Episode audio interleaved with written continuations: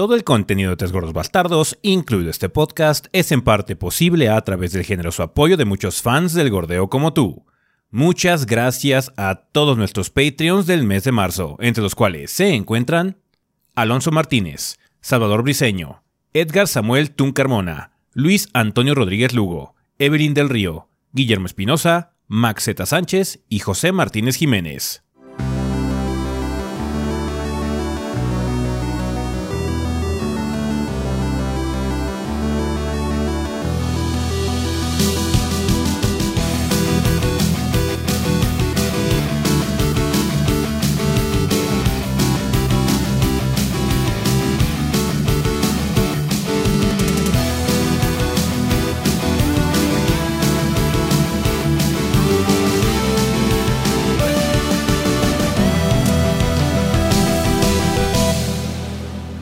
Pedo, banda? Sean bienvenidos al episodio 473 del podcast de los tres gordos bastardos. Yo soy su anfitrión Ezequiel y como ven aquí encuentro con gran parte del estado de 3gb.com.mx. Como les mencionamos la vez pasada, en esta ocasión Rafa no nos puede acompañar, está muy ocupado.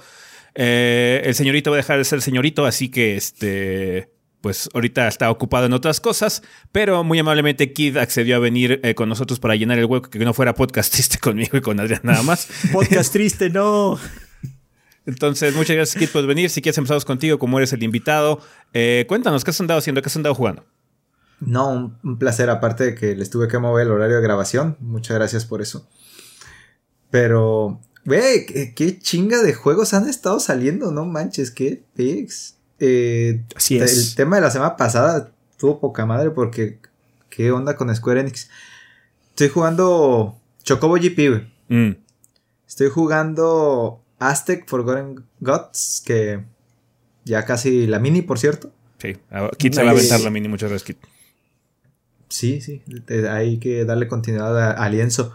Eh, estuve jugando Dragon Quest 11, terminé Ori and the Blind Forest y el DLC de Assassin's Creed Valhalla. Ah, ¿Qué de decir, güey? Eh, Dawn of Ragnarok. ¿Qué de decir? Que a mí sí me gusta Assassin's Creed Valhalla, güey. O sea, al ritmo al que lo tomo, pues lo dejo 3, 4 meses y luego lo agarro 20 horas y luego lo vuelvo a dejar otros 3, 4 meses. ¿Jugaste Origin y Odyssey? Sí. ¿Sí? Los dos. Ah, entonces Sí, no sí. tienes llenadera aquí porque No. está cabrón. Un campeón, el es Kid, así un como, campeón. Güey, ¿qué pedo con esto, güey? ¿Por qué no se acaba? No, Odyssey sí me costó un huevo, güey, pero Origins era mucho más ligero, güey. man. Origins estaba Mucho muy más bien. Siento que. Origins fue, fue la mejor entrega de esta variedad nueva tipo Zelda Souls que tienen a sus Assassin's Creed. Porque fue la más modesta. O sea, lo que es Odyssey Sí. y Valhalla. No mames, güey. Demasiado. Sí. Odyssey, güey, la, la bronca principal es el leveleo, qué chingados. Pero acá en, en Valhalla, juegas dos horas, güey, y subes cuatro o seis puntos de poder así nomás de estar recorriendo el mapa, güey. Eso sí. Pues- o sea, sí, el level está más, mucho más leve en Valhalla, pero aún así Sí. es un huevo de contenido. Sí. Y lo malo Sí, es que no ridículo. varía, Sí. porque cada vez que llegas a una pinche región es así como es la misma mierda, güey. Ya sé, ya, eh, ni siquiera me, ni siquiera me enseñas el cinema, ya sé qué tengo que hacer, güey. Ajá, sí. Ese es el problema, el problema más grande de Ubi es ese. Que luego no hay mucha diversidad de lo que tienes que hacer. O no hay este momento donde dice, ah, mira, esto está bien padre, porque es nuevo. No. Nada más es más números, más horas. Sí. Que, o sea, tampoco está mal. Hay gente o que le encanta, ¿no? O sea, Kit lo aguanta bastante cabrón. No, y Ragnarok sí, sí pintaba para hacer eso, pero Rafa sí acabó bien encabronado con nosotros. Sí, sí. es que probablemente Rafa está bien empachado. Sí, güey. es Assassin's Creed. Pero, oye, yo también me he aventado todos los DLCs de Valhalla, güey, y aquí estoy. No, no, digo, Sí. hay, hay- en gustos se rompen géneros y el aguante es Sí. distinto, claramente. El Kit todo maratonista. Mm. Por eso estás hecho para Final 14, pero tú no lo entiendes. ¿Y qué es Ajá. eso, Cuéntame más. ¿De qué trata ese juego? Muchas Ese es un verdadero maratón. Aparte, ese sí tiene sorpresas. Sí, no, bien cabrón esa parte. ¿Qué otra cosa estaba jugando entonces? O ya. No, ya. eh, vi anime, pero pues eso va en la recomendación porque sí me gustó. Está bien. Ok. Va que va. Eh, tú, Adrián, ¿qué has andado haciendo? Pues. A mí me tocó la grabación de Triangle Strategy. Entonces. estuve grabando bastante intensamente Triangle Strategy. Salió la reseña esta semana. Un juego bastante interesante. ta- Una especie de regreso a varias franquicias de estrategia por turnos más sobrias, ¿no? Porque obviamente, pues, Disgaea siempre ha existido y este es, un pinche desmadre, ¿no? O Fire Emblem ya lleva años en su resurgimiento, pero pues Waifu Wars, ¿no? Ahí eh, tiene elementos más fantásticos Fire Emblem. Sí, sí, mucho más fantásticos. No, Triangle Strategy es más aterrizado, entonces eh, tiene buen sabor, a mí me gustó mucho, pero sí puede ser como muy pesado para algunas personas. Eh, estoy jugando otras cosas que de hecho muy posiblemente les toque reseña grande. Sí. De hecho, sí, estamos evaluando y parece que sí. Tenemos un par de. Que parece que tenemos un par de reseñas grandes ya en, proceso. Así es. Eh, y parece que está largo el juego también, entonces igual y no hay mini pronto mía. Eh, y estoy trabajando ya en la siguiente pila, que espero salga relativamente pronto. Y creo que es todo. ¿Está bien? Eh, pues yo lo que estaba haciendo es jugar algunas cosillas. Entre ellas estuve jugando un poco los capítulos iniciales de Ghostwire Tokyo. De hecho, salió Hanson de mi parte esta semana, por si lo quieren checar, banda. Eh, trato de explicar así como a grandes rasgos más o menos qué tipo de juego es Ghostwire Tokyo, porque puede resultar un poco confuso para algunas personas porque no ha sido como que la campaña de marketing más obvia. Eh, ha, dependido mucho. Todo lo contrario de, Deadloop. ha dependido mucho del cool, así de miren qué bonito se ve esto y se pone de cabeza y los fantasmas, así como, ah, pero qué tipo de juego es este. Ahí les trato de explicar un poquitín cómo es el asunto de Ghostwire que es un juego más sencillo y mucho más eh, simple estructuralmente de lo que pareciera. Pero este, chéquenlo. Eh, la verdad está interesante. ya hablaremos más de Ghostwire Tokyo eventualmente, después de que salga, obviamente, para. Se le va a hacer contenido a Ghostwire Tokyo de una forma u otra. Entonces, ya, ya veremos qué onda con eso. En ¿Qué otra cosa está jugando? Obviamente Triangle Strategy eh, para la reseña. Eh, un poquito más laxo de mi parte porque no me tocó la grabación. Eh, ah, sí, es cierto. he estado jugando también otra cosa que le va a tocar mini, que es así como, no de nuevo. Pensé que ya había terminado con esto, pero de nuevo de pull me back ¿Tiene el año en el que estamos en el nombre? ¿En el que estamos? No. Ah, ok. Puedo decirte que tiene un 3 al final. Ok. Entonces ya, ya, la gente sabe qué chingados es. Ah, em, también estuve jugando Babylon's Fall, de hecho, eh, hace poco. No jugué tanto Babylon's Fall porque la verdad ese juego es caca. Entonces, si no lo toquen para nada, por favor, banda. Si no, chequen la mini reseña para que vean para que vean lo horrible que es ese juego. Eh, tan solo visualmente uno así como que Entonces, sí, no, vayan, vayan a checar esa mini reseña de Babylon's Fall. Bastante malo, bastante malo. Lo porque ha sacado Square en mucho tiempo. Y Ahora pues, es sus 60, ¿no? 60 dólares vale esa madre. Sí, esa cosa debe haber sido free to play y hubiera sido mucho pedir realmente. Entonces. Uf, está a nivel de eFootball entonces. Sí, de hecho, creo que salió un, artículo en Kotaku que básicamente de los dos peores juegos de rating en cuanto a calificaciones así como agregadas es eFootball y luego va Babylon's Fall, güey. Oh, wow. Ajá, entonces están así como en el nivel. Ese juego está muy malo. Es. Estoy anonadado de lo malo que fue jugar Babylon's Fall. O sea, no me esperaba. Bueno, va a ser un juego gris, güey. Con combate medio chido de acá de Platinum y pues mamás acá de juego. No, está horrible, está horrible, güey. horrible. entonces no, no, vale la pena gastar ni saliva ni tiempo en Babylon's Fall. Solamente vean la mini para que se diviertan. Eh, y ya, pues eso es todo con lo que hemos estado haciendo, banda. En cuanto a anuncios eh, de inicio de podcast, nada más queremos confirmarles, banda, que ya mero vamos a comenzar con las grabaciones de Arto Fanarto. Así que si tienen ganas de mandar algún tipo de entrada para este show, por favor háganlo. Ya saben, a artofanarto.gmail.com. Ya pronto deberíamos grabar un episodio. Así que muchísimas gracias a toda la gente que ha estado mandando cosas así como a cuentagotas, así poquito a poquito, que saben que se aceptan esas eh, entradas para que aparezcan en el episodio. Pero ya, les vamos notificando que si quieren que aparezca en el siguiente episodio, en el primer episodio de Arto Fanarto del 2022, eh, pues ya, pueden empezar a mandarlas al mail de siempre, va que va, para que aparezca pronto. No sabemos si va a ser esta semana o la que sigue, pero ya deberíamos grabar pronto eh, este episodio. Entonces, verga, yo creo que nos podemos terminar ya las introducciones de este desmadre, así que vamos a el sillón.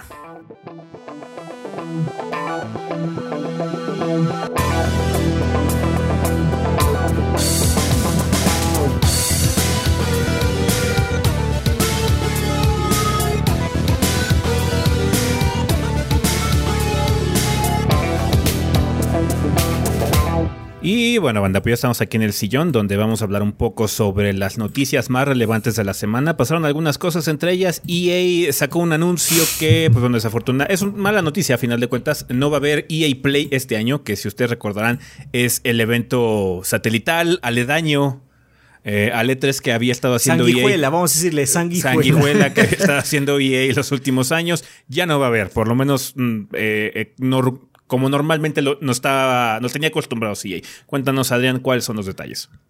Pues como menciona Ezequiel, la presentación de EA en el E3 de este año no se va a llevar a cabo por parte de EA. porque realmente, se, bueno, suponemos que es porque no hay mucho que mostrar. Sí. Ha habido updates, les dijimos, ha habido updates últimamente así, no, es que Dragon Age está, está vergas. Y los de Dead Space están sacando así como sus... Sale el próximo año, ¿eh? Sus presentaciones live. ¡Miren! tenemos sonido.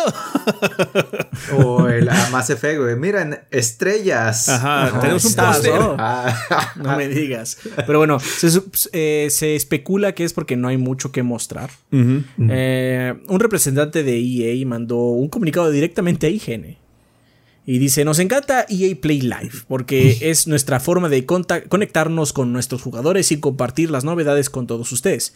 Sin embargo, este año las cosas no se alinean para mostrarte, mostrarles todo en una sola fecha. Están sucediendo cosas emocionantes en, nuestro en nuestros estudios de clase mundial y este año revelaremos mucho más sobre estos proyectos cuando sea el momento adecuado para cada uno de ellos. Esperamos, ah, esto está en este en exclamación banda. Esperamos poder pasar tiempo contigo durante todo el año. no hay nada que este, mostrar. No hay nada que mostrar. O sea, ¿qué dice ahí? ahorita no hay nada que usted esté chingando. Este, luego vamos a ver caso por caso, ¿no? Los juegos de deporte salen ya. Ajá. De hecho, no me sorprendería que hicieran lo mismo que sucedió esta semana y sacaran un State of Play o una presentación con Xbox dedicada, que sea branding con alguna de las consolas. Sí, seguramente. Ajá. Este. Nada, se perdió, la verdad. Este.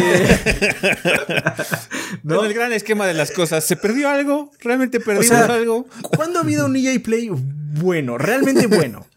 Sí, güey. No, no hay. De hecho, hay, unos que están bien, sí, como bien, pero son los menos. De hecho, generalmente son bastante atroces. Sí, el, mejor cumplido que hemos decir, no me quise sacar los ojos. Se, ve prometedor ese juego de las armaduras, güey. Ajá, ajá, sí, seguro. sí, güey. ¿Todavía tienes esa madre instalada? O vi. Sí, güey.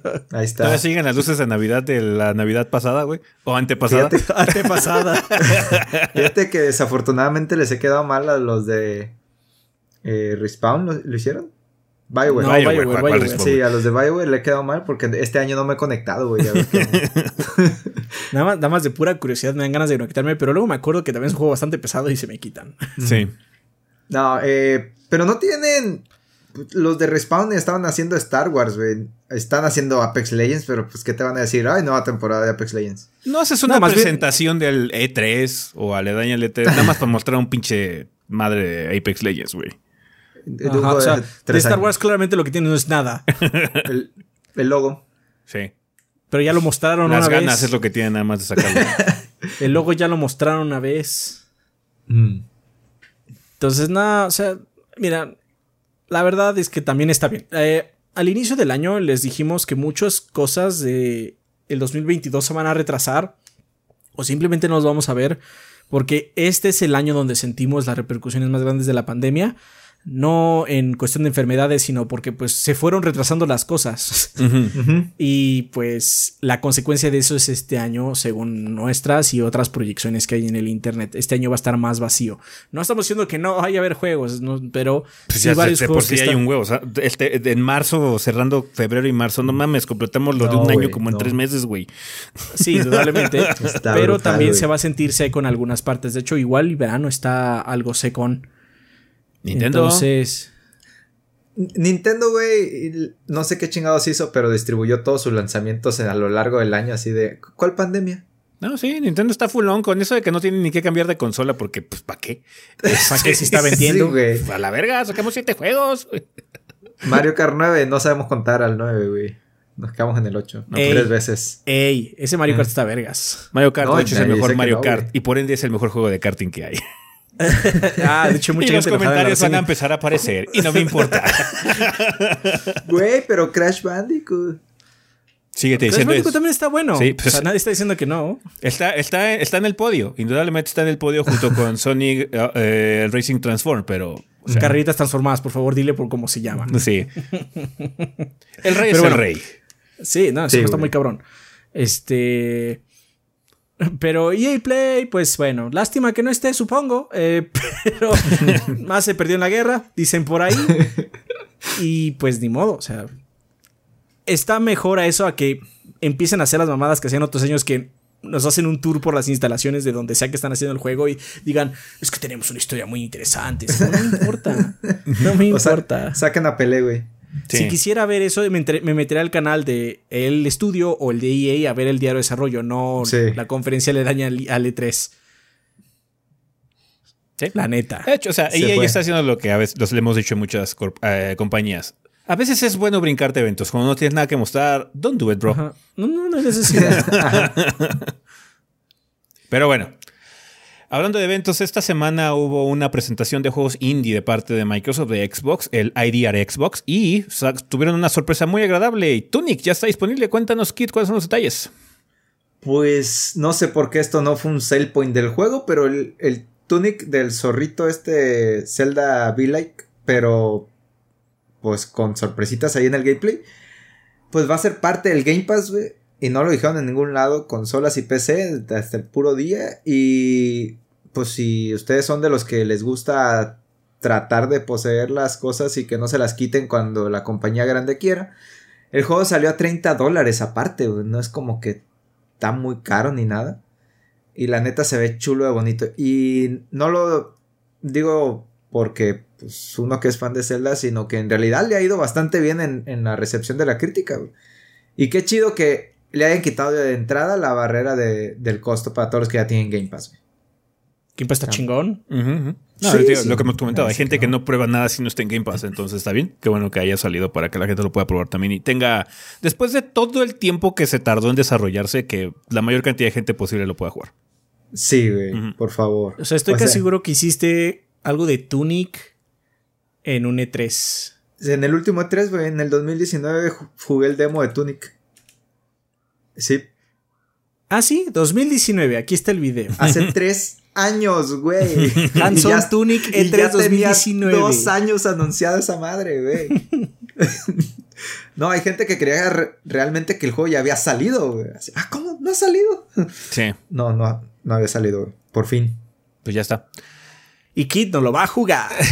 Da, da, da, da. ya, ya que salga en Switch, güey, ahí va a estar. Está bien, pues ahí está. Van a vender más. Está en Game Pass, tanto en consola como PC, pero si no quieren participar en lo del Game Pass o quieren tener una copia, comprar una copia, 30 dólares, es disponible en Epic, GOG, Humble, Itch.io o Steam también. Entonces, hay varias todo. plataformas. Dos lados. Sí. Vale, eh, también Capcom eh, hizo un par de noticias esta semana. Una de ellas es que la expansión de Sunbreak de Monster Hunter Rise ya tiene fecha de salida. Va a salir el 30 de junio de este año para Switch y la PC al mismo tiempo. Eh, cosa que sorprende porque, como saben, la versión de PC salió varios meses después de la del Switch. Pero la expansión de Sunbreak va a salir al mismo tiempo para ambas plataformas. Eh, esta expansión va a traer nueva historia, nuevos escenarios, nuevos monstruos y nuevas quests de rango Master para la gente que le gusta traer rascándole y vistiendo a su personaje con la mejor armadura posible. Eh, esta expansión va a tener un costo de 39,99 para la versión estándar y 49,99 para la versión deluxe. Esta, esta última trae armaduras, gestos y cortes de cabello exclusivos de esta versión, así que ustedes saben si eso eh, justifica 10 dólares adicionales de costo, pero 40 dólares por una expansión. Eh, generalmente eh, las de Monster Hunter, por lo menos la de World estuvo bastante sustanciosa, entonces Sí. Puede ser que esté muy justificado. Ustedes ya sabrán si sí o si no, banda. Pero me imagino que muchas de las personas que siguen jugando Monster Hunter Rise están más que emocionados por esta expansión. Porque, bueno, siempre la reciben con mucho gusto. Y ojalá tenga la calidad que ustedes merecen, banda. Entonces ahí está. 30 de junio 2022 para para Switch y PC. Va a salir en ambas plataformas, a menos de que ocurra algún tipo de delay watch por ahí. Eh, pero bueno, la intención de Capcom es liberarla al mismo tiempo para las dos plataformas en las que está disponible Monster Hunter Rise. No esperen Amigos contenido. también. No esperen contenido de la expansión. Ya de No, una jugamos- vez. no, lo que pasa es que las expansiones de Monster Hunter en particular requieren que tengas ya tu personaje muy bien armado. Por lo menos pasó en la de World. Y pues nosotros no jugamos Monster Hunter Rise constantemente. Monster Hunter nos gusta, nos ha parecido una. Cuando lo hemos jugado nuestra for- forma muy casual. Cada vez que sale un lanzamiento nuevo lo tratamos de jugar. Pero pues lo terminamos y se acabó. O sea, ya no seguimos con los eh, con las expansiones que salen gratuitas ni nada, con las actualizaciones. Solo pues ya se Ni acabó. siquiera ¿no? el leveleo, así el, el endgame y ese tipo de cosas, no, no me gusta porque me acabo aburriendo. Y, eh, Ajá, particularmente entonces, no pues- me gustó el de Rise, pero no sé, vamos a checar. O sea, si, si de alguna forma con el personaje que tengo en, en el Switch se puede, ok, maybe tal vez lo cheque, pero. Quizás, pero o sea, lo que pasó con la de con la de el World es que nuestro personaje no estaba ni remotamente cerca. Y así como, no, no, olvídalo, no tenemos tiempo. hay, hay otros juegos. Hey, ahora no hay tantas cosas también, entonces ya O veremos. sea, lo que es cierto es eso, lo que es cierto es eso. Ahora no hay tantas cosas en, vera- en, en abril, de hecho hay bien poquitos juegos. Igual hacemos unos streams acá, el, el catch up. El catch up de, de, de Puros- Monster Hunter puros Rise. streams acá en verano. Ya veremos qué onda. Aparte, de salir hecho, amigos, con ¿no? mi de Switch esa que madre. tiene... No sé, güey. que- Ay, no Sí, sé. sí. la- las noticias de Amiibo me las salto puerco. Nue- Nuevo set de amigos, güey. Revendedores, aquí les voy. Pues sí, va a pasar lo mismo de siempre. Sí. Em, Oh, no, es que sacamos 10 unidades. ¿Quién diría que, que la gente los querría? Ay, ¿a poco querían amigos? No mames. Eh, eh, otra noticia que dio Capcom es que va a haber una última actualización para Street Fighter V. Cuéntanos, Kit, ¿qué, qué viene en este último update, en el final final de Street Fighter V? Pues sí, sí, sí aventaron varias cositas, ¿eh? Eh, el, sale el 29 de marzo, ya, o sea, en 10 días, menos. Y la neta, pues se nota que ya teníamos todo esto pendiente por subirlo, así que ahí va todo de una vez, antes de que salga Street Fighter 6. va a ser un balanceo de todos los personajes. Ahí a algunos le dieron más, más poder de hacer combos a, a medio, a media pantalla, güey. De, principalmente yo vi como que alboroto por Ryu y Akuma. Sí. Así de que Ryu ya puede conectar los Hadokens y Akuma puede cancelar con un Tatsumaki normal. Así de, espérate. De por sí el cabrón tiraba combos bien locos. Eh, eh, hay un par de filtros nuevos, güey. Lo cual se me hace una edición muy extraña. Pero pues bienvenida. Eh, la primera es el Shaded. Que hace que sea un poquito más como Street Fighter 4. Y así de. Hicieron comparativas una y otra. Eh, pero el que más me llamó la atención es el Pixel. Está Va a haber un filtro Pixel, güey. Y solo lo puedes jugar Offline. eh, offline, exacto.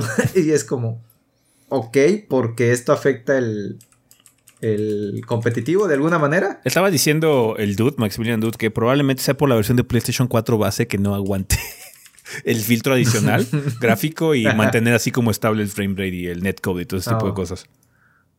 Ah, bueno, sí es una cuestión técnica tal vez. Pero no Oye. creo que cambien las hitbox por el filtro, güey. No debería, pero luego, luego las cosas así más mundanas sí joden. ¿eh? Hay algunas skins que históricamente han cambiado la hitbox de algunos personajes. y la neta, se ve bien, o sea, está monón el asunto. Igual y se ve rarón el, el de Pixel. Pero dije, güey, qué arriesgado Capcom. Me no acordé, había necesidad, güey. me acordé, este. O sea, no es exactamente eso, pero ahorita que mencioné Ezequiel las cosas más mundanas.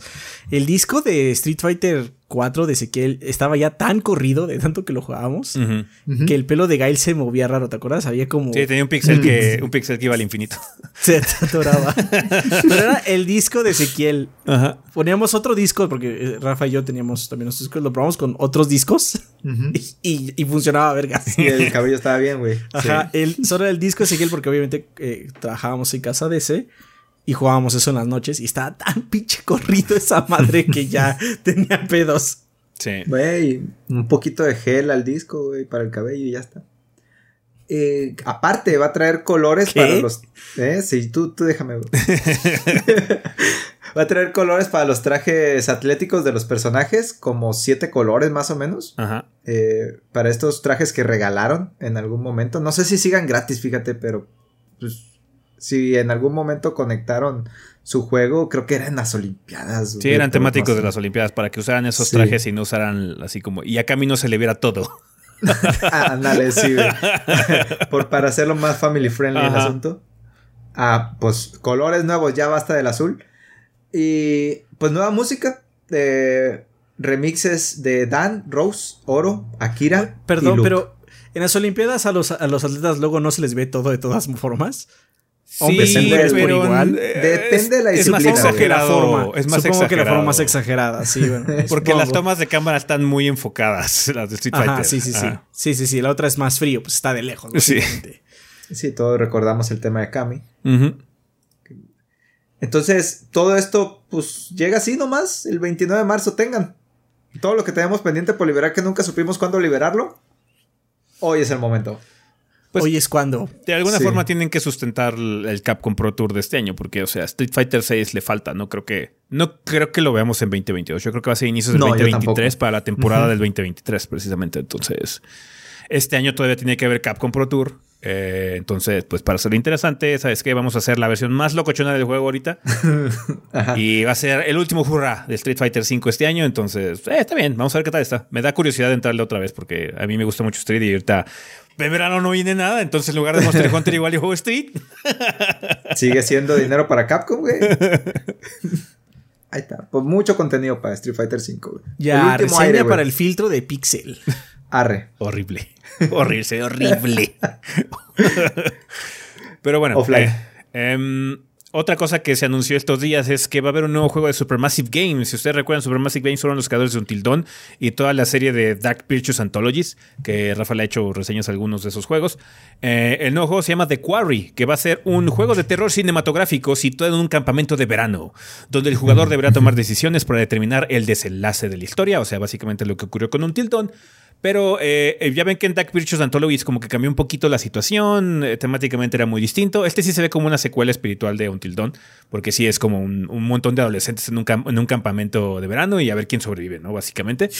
Eh, el juego va a estar disponible para PlayStation 4, PlayStation 5, Xbox One, Xbox Series y PC vía Steam. Y va a salir el 10 de junio de este año. Entonces ya hay juego para verano. También. Lo más raro del asunto es que va a ser publicado por 2K. Mm, Pero le va a tocar a Rafa. Sí, Rafa es el experto ya en eso porque Sí, jugó sí, más sí. que yo. Yo jugué un tildón, pero Rafa se aventó toda la antología de Dark Pictures, entonces sí. Él va a ver O qué si no estás de acuerdo con hacerlo, Rafa, di ahorita. ¿Quién sabe si sea reseña grande, güey? Porque como no hay nada en el verano. Ay, güey, no, mejor háganle los filtros de Street Fighter, güey. No, porque la gente se enoja. ¿Cuándo les ha importado eso, güey? Todo el tiempo, todo el tiempo. Todo que el no tiempo aquí, claro que Yo no me enojo cada rato que vengo, güey, porque me caquetan series. Ah, Pero, pero tú no eres gente, tú eres parte del staff. sí, que tú no eres gente. Tú te aguantas. Tú no eres gente. Yo no soy gente, si no es gente. Baja mucho menos. No sabemos qué es Rafa. Para, para ellos podríamos, pues bien podríamos no tener piernas. Sí, sí, de hecho no tenemos piernas. Somos torsos leyenda- nada más. Somos La- torsos. es lo que somos. Torsos parlantes. La, la leyenda de Star Fox, güey. Ajá. Bueno, no es leyenda, es, es lore. Así que se cortaban las piernas por este. La, sangre, por la circulación de sangre. Ajá, por la Sí, circulación de sangre. Turururuaru. Por eso hablaban así. Vale, pues para que salga de Quarry eh, de Supermassive Games falta un rato. Adrián, cuéntanos qué va a salir esta semana en tiendas y portales digitales. El martes 22 se estrena Room Factory 5 para la Nintendo Switch. El jueves 24 The Ascent llega para Play 4 y Play 5. Ah, Y. Relayer también para Play 4 y Play 5. Y por último, el viernes 25, que es el día pesado, Qué eh, sale Ghostwire Tokyo para PC y Play 5. Kirby and the Forgotten Land para Nintendo Switch. Y Tiny Tina's Wonderlands para PC, Play 4, Play 5, Xbox One y Xbox Series. Tres juegos pesados todavía. ¿Ya, ¿Ya habían acabado? No. No, todavía no. Todavía, Todavía no. no, todavía no. ¿Todavía no es verano. Todavía no es verano. Eh, Pero está menos intenso. No creo que Kirby and the Forgotten Land esté igual de intenso que el de Ring, güey. No, espero que no. espero que no, porque esa pinche reseña. Estoy seguro que perdimos algo en el camino. Algo se me olvidó. Sí. Eh, ¿El de qué? Eh, Kirby ha de durar unas 20 horas, güey. No estoy seguro. O sea, los juegos de Kirby no son tan largos. O sea, hay muchos retos que pueden alargar, pero el juego, juego base suelen ser cortos. Entonces, ah, yo estoy esperando, de hecho, 8 del de Kirby. Neta, tan cortito. Tan, tan cortito. O sea, es que también. Pinches estándares que ya tenemos hoy en día. O sea, 8 horas Sí, me parece bastante largo. y God más of War para 1 y Kirby. 2 duraban 8 horas, güey. 8 horas 5. Y Dile God of 5. War 2 es excelente. Y es excelente, sí. O sea, ¿cuánto dura. ¿Cuánto dura Resident? Pues, acá- pues, o sea, si, si, si ya te lo conoces, la ventas en menos de dos horas. Este, pero bueno, o sea, los estándares hoy en día son más largos porque pues Ubisoft no tiene llenadera, entonces sus juegos están Sí. Ubi- así Ubisoft se la pasa haciendo juegos para los kits del mundo, güey. Entonces, pues no. Güey, para, para la gente que puede comprar un juego al año, güey, y solo jugar ese. Ah, no, o sea, no, no estoy diciendo que esté mal, pero no estoy. Siento que 8 horas no es poco. Especialmente para un juego de Kirby. O sea, el pin- pinche pin- juego de Kirby de NES. Aunque seas malo, dura poco. Sí, güey, sí. Ajá, pero son- es muy divertido, es, Es un muy, muy buen bueno, juego. sí. Por eso se me haría raro que durara más de 8 horas. Igual y dura 20, como estás diciendo. No lo sé realmente. Yo creo que va a durar lo similar que dura Odyssey. O sea, yo creo que ah, va a durar unas 12, 14 horitas con muchos extras, si quieres así como abordarlos. Porque como es un juego como muy distinto de Kirby. O sea, Ajá. siento que quiere romper precisamente muchos de los moldes de la franquicia, entonces probablemente también por lo menos se extienda un poco más. Pero ya veremos. Igual. Ya veremos. O sea, le vamos a dar su, su oportunidad. Se ve divertido. Ujú. Sí. Ghostwire, de hecho, sé que él ya lo está jugando. Sí. Este, porque sacó el previo, el hands-on. Y Tiny Tina, siento que de hecho ese es el largo. Ese es el que más hueva me da, porque así como. A mí también. No es que, es que me, me, me, me, me- me gastó mucho el Borderlands 3. Sí. Me gastó mucho el Borderlands 3, la neta. Eh. Bueno, pues ahí está, tres juegos eh, importantes todavía esta semana. Y pues sí, son los tres juegos de la semana, indudablemente. Entonces ya veremos qué, qué ocurre en la que sigue. Con esto ya terminamos el sillón banda, así que vamos a precisamente el tema de la semana.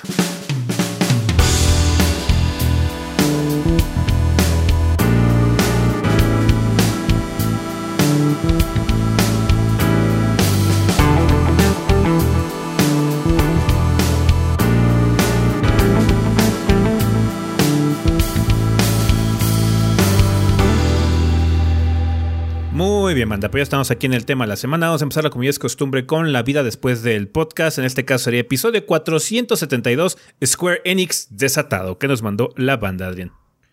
Eh, Fremen X de Discord dice: ¿Qué tal, gorditos? Para mí, Square Enix es una compañía que le doy seguimiento desde Chrono Trigger en SNES. Me parece que actualmente tiene una situación similar al PlayStation 1, donde sacaban juegos como Final Fantasy VII, Xenogears, Bacon Story y Final Fantasy IX, pero cosas dudables como Ergeis, Chocobo Racing y Saga Frontier, que no me atrapó, quiero aclarar. Me parece que después de lo que generó RPG y el ATV. No, de que el género. Ah, de que el género, perdón, RPG y el ATV se volviera cansado, el pone entre comillas, más la salida de Sakaguchi de Final Fantasy, las excentricidades de Nomura y la adquisición de Enix, Eidos y otras compañías en el pasado, creo que Square sufrió mucho en la época del PlayStation 3 para encontrar una nueva identidad y rumbo, pero creo que desde, desde Bravely Default, Setsuna y el relanzamiento de Final Fantasy XIV con Realm Reborn, la compañía ha encontrado un nuevo talento. El problema sea, de la época es- del PlayStation 3 fue una, fue una cuestión tecnológica. O sea, lo Ajá, lo sí, que- justo las- es lo que comentar. Sí, las, las compañías japonesas en la época del PlayStation 3 estaban muy atrasadas. Muy Les costó atrasadas. mucho hacer el salto HD, básicamente. Muchísimo. Todas, o sea, en, en esa época hay muy pocos juegos de Capcom, hay muy pocos juegos de Square que valgan la pena. Entonces sí, yeah, las tradicionales por lo menos. La única que no sufrió fue Bandai, pero porque Bandai tiene unos estándares eh, diferentes. diferentes, vamos a decir diferentes. O sea, Bandai siempre está desatado. Para, Sí, para- o, güey. sea, o sea, Bandai ve lo que está haciendo Square Enix y dice: You funny guy, you funny guy.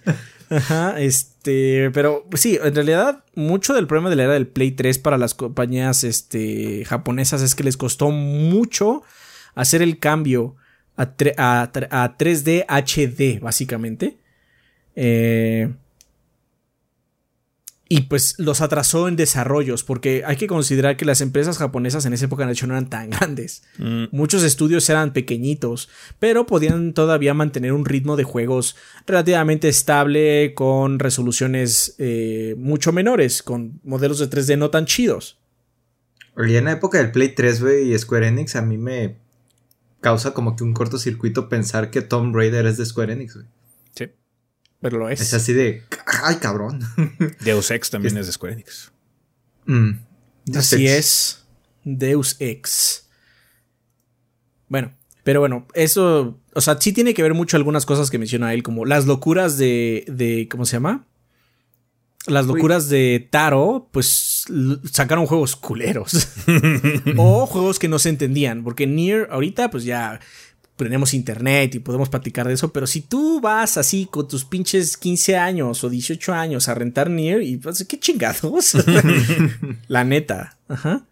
Entonces, o sea, también Nomura y sus excentricidades hoy en día ya estamos cansados, pero en esa época la gente salivaba por un Kingdom Hearts 3, cabe aclarar, o sea, Sí. también Eso de que la locura de Nomura es bastante nuevo.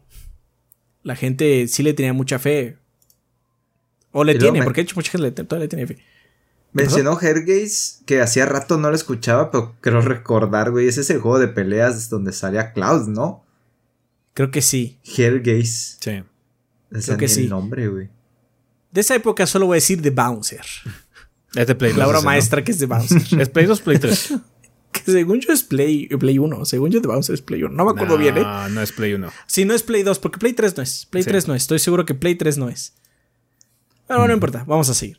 Eh, y me parece bien que intente por varias avenidas, refiriéndose a lo de Setsuna, Bravely Default y Final Fantasy XIV Realm Reborn. Eh, pero lo que no me gusta es que siento no dejan respirar, entre comillas, entre juegos y me refiero a la, promo- a la promoción, el tiempo de lanzamiento entre ellos, pulimento, retroalimentación del público y que finalmente cuando llegue el otro, el próximo Final Fantasy, ya sea 7 Remake parte 2 o el 16 o una noticia de Dragon Quest, todo lo que han sacado se disperse en la nube de juegos. Un saludo. Siento que los Final Fantasy y los, Dra- y los Dragon Quest son como de acero en ese sentido. Lo más bien lo que desaparece son los el juego de Valkyrie. Ujú. Se puede haber. Ahí- O sea, si pudieron exprimir Final Fantasy XIII, siendo una cosa bastante mediocre, eh, Lo que es. eh, pues sí. O sea, No, de- de- lo van a hacer, ni siquiera lo pueden hacer, lo van a hacer. sí, sí, sí. Eh, Se hace- Fremen- ¿Mm? Ah, Perdón. perdón, se me hace raro que estemos en 2022 y ya es el segundo año y, y no hay segunda parte de Final 7, güey. ¿Tú crees que va a salir pronto? No, es que yo juraba que lo iban a sacar este año y no. ¿Por qué? Pero, ¿Qué, ¿por qué qué? indicios tenías? ¿A quién le juraste? ¿A qué dios éldrico le juraste eso? Cuando el director dijo, es que no nos queremos tardar tanto entre una parte y otra. Bueno, Pero- para pero ti tanto dijo cuánto es. Nomura, O sea, lo dijo Nomura. Nomura Kingdom Hearts 3. No nos Nomura, queremos siete tardar. años Kingdom Hearts 3. O sea, No nos queremos tardar tanto que ese güey, ese güey que haga esas palabras es, es como, es como gritar al viento, nadie Mm. le interesa. No es verdad. y, y luego su motor HD 2D, güey, se podría utilizar para un chingo. ¿Por qué no comercializan ese motor? Por pendejos. Sí, o sea, deberían, haber- deberían usarlo para todos sus remakes, así como, sí, nos vamos a tardar un año, pero cada dos años tenemos un remake de un juego de Super Nintendo o de Nintendo así, Ándale, güey. güey. Ching- ajá. Sí, ¿A huevo? sí. Porque a huevo que sí. Ahí- Toma ahí mi estoy, dinero. Square. Sí. Pero no, Pixel Bueno. Remasters, chinga tu madre. Bueno, Fremen X, este. Eh, Continúa. puso- continúa, este, puso otro mensaje, por eso está como extraña la, la Ah, ya oración. decía, pero yo dice, pensé que se les había olvidado el nombre. Ajá, no, no, no. eh, puso otro comentario. Dice, hola otra vez. Eh, en otra orden de ideas con respecto a Square Enix, creo que a veces eh, lo encasillamos en aquella compañía que solía hacer RPGs, pero siendo honestos, Square Enix es, es un pequeño monstruo tipo Activision o EA, EA, donde tienen diversos estudios, Eidos, Crystal Dynamics, Taito, Taito Japón, Londres, Montreal, Luminous, Comics, etc. Y bajo esta perspectiva es posible entender tantos juegos y la variedad, pero sostengo que deberían coordinarse entre ellos para tener mejores ventas de lanzamiento, soporte, desarrollo y que juegos tan grandes no se los coman.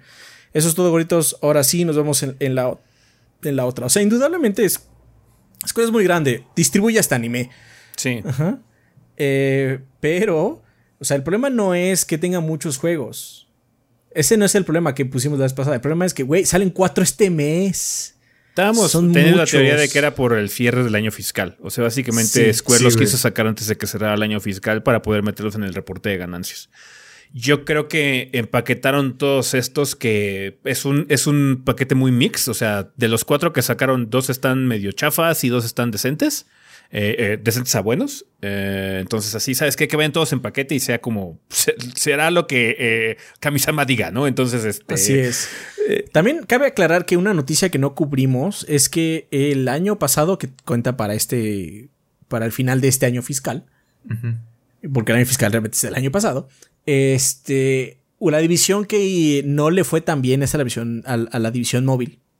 mm. La Brave división Exvius. móvil.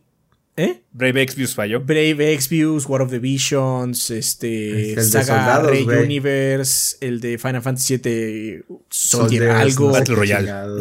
ajá, Simón, Battle el Royale, este, el Nier Reincarnation creo que se llama, el de móviles, eh, todos esos no- no les fue tan bien, yo soy usuario de dos de esos y lo que te puedo decir es que se han puesto mucho más agresivos con Mm. las Monetización.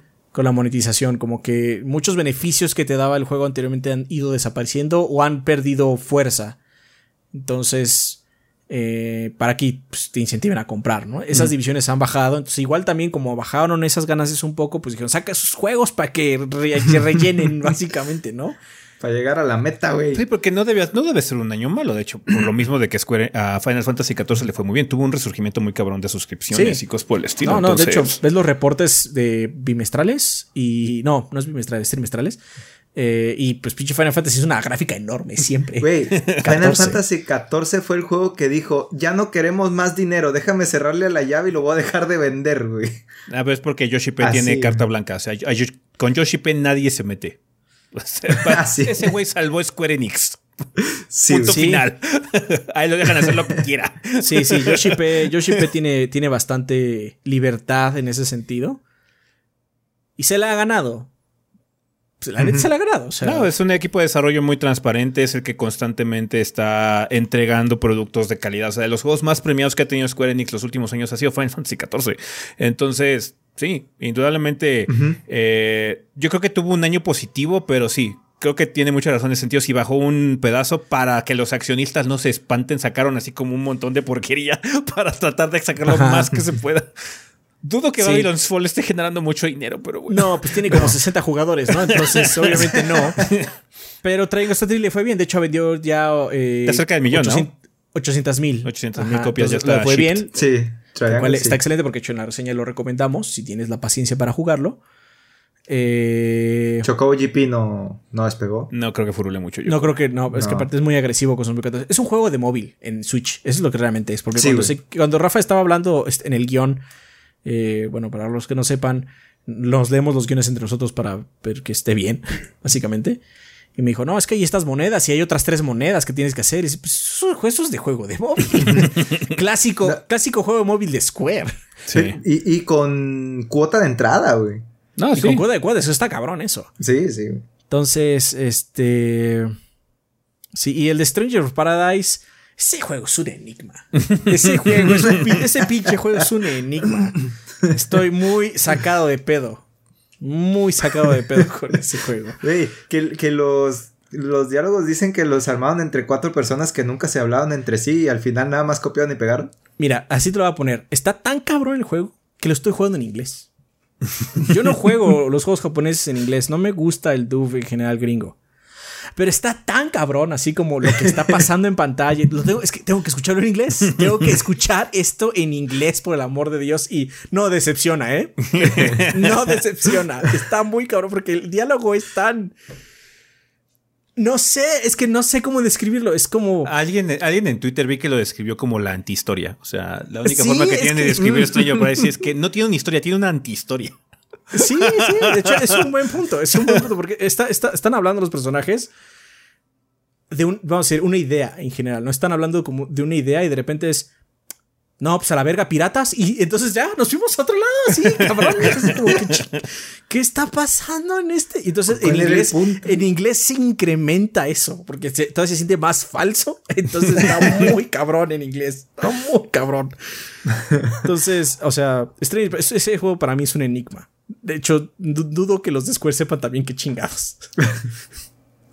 Está bien. Pero, hey. Eh, por lo menos prefiero eso que Chocobo y sus pinches microtransacciones Las risas no faltaron, de tres niveles. Las risas no faltaron. Las risas no faltaron. sí, sí. Muy bien, ¿qué más? ¿Qué más dice la banda? Bueno, eso fue todo lo que dijo Fremen.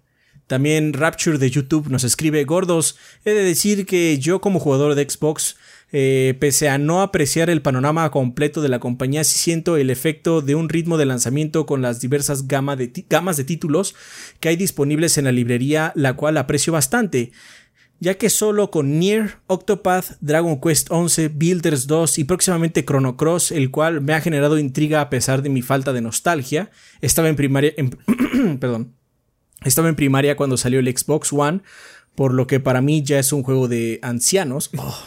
Ay, güey. Lo es. Me dolió. Primaria en el Xbox One. Eso debe ser ilegal, hombre. Cabrón, mis articulaciones me dolieron. Sí. Hay una librería bastante sólida que no eh, percibo monótona, sin mencionar los trabajos de la rama occidental con Guardians of the Galaxy, Life Strange y los Tomb Raiders. Dicho eso, creo que parte de mi optimismo tiene que ver con que no todos los juegos se publican aquí, se refiere a Xbox, al menos al mismo tiempo, por lo que percibo estos lanzamientos de forma mucho más modesta. Supongo que una parte de los lanzamientos tendrán alguna relación con tratos tipo Sony con Street Fighter V o Final 7, pero eso ya es solo especulación mía. En fin, eso es todo de mi parte. Por cierto, ¿el Stranger Paradise salió en Xbox? Sí, sí. Según yo, Stranger Paradise todos lados. Ok. Otro te digo.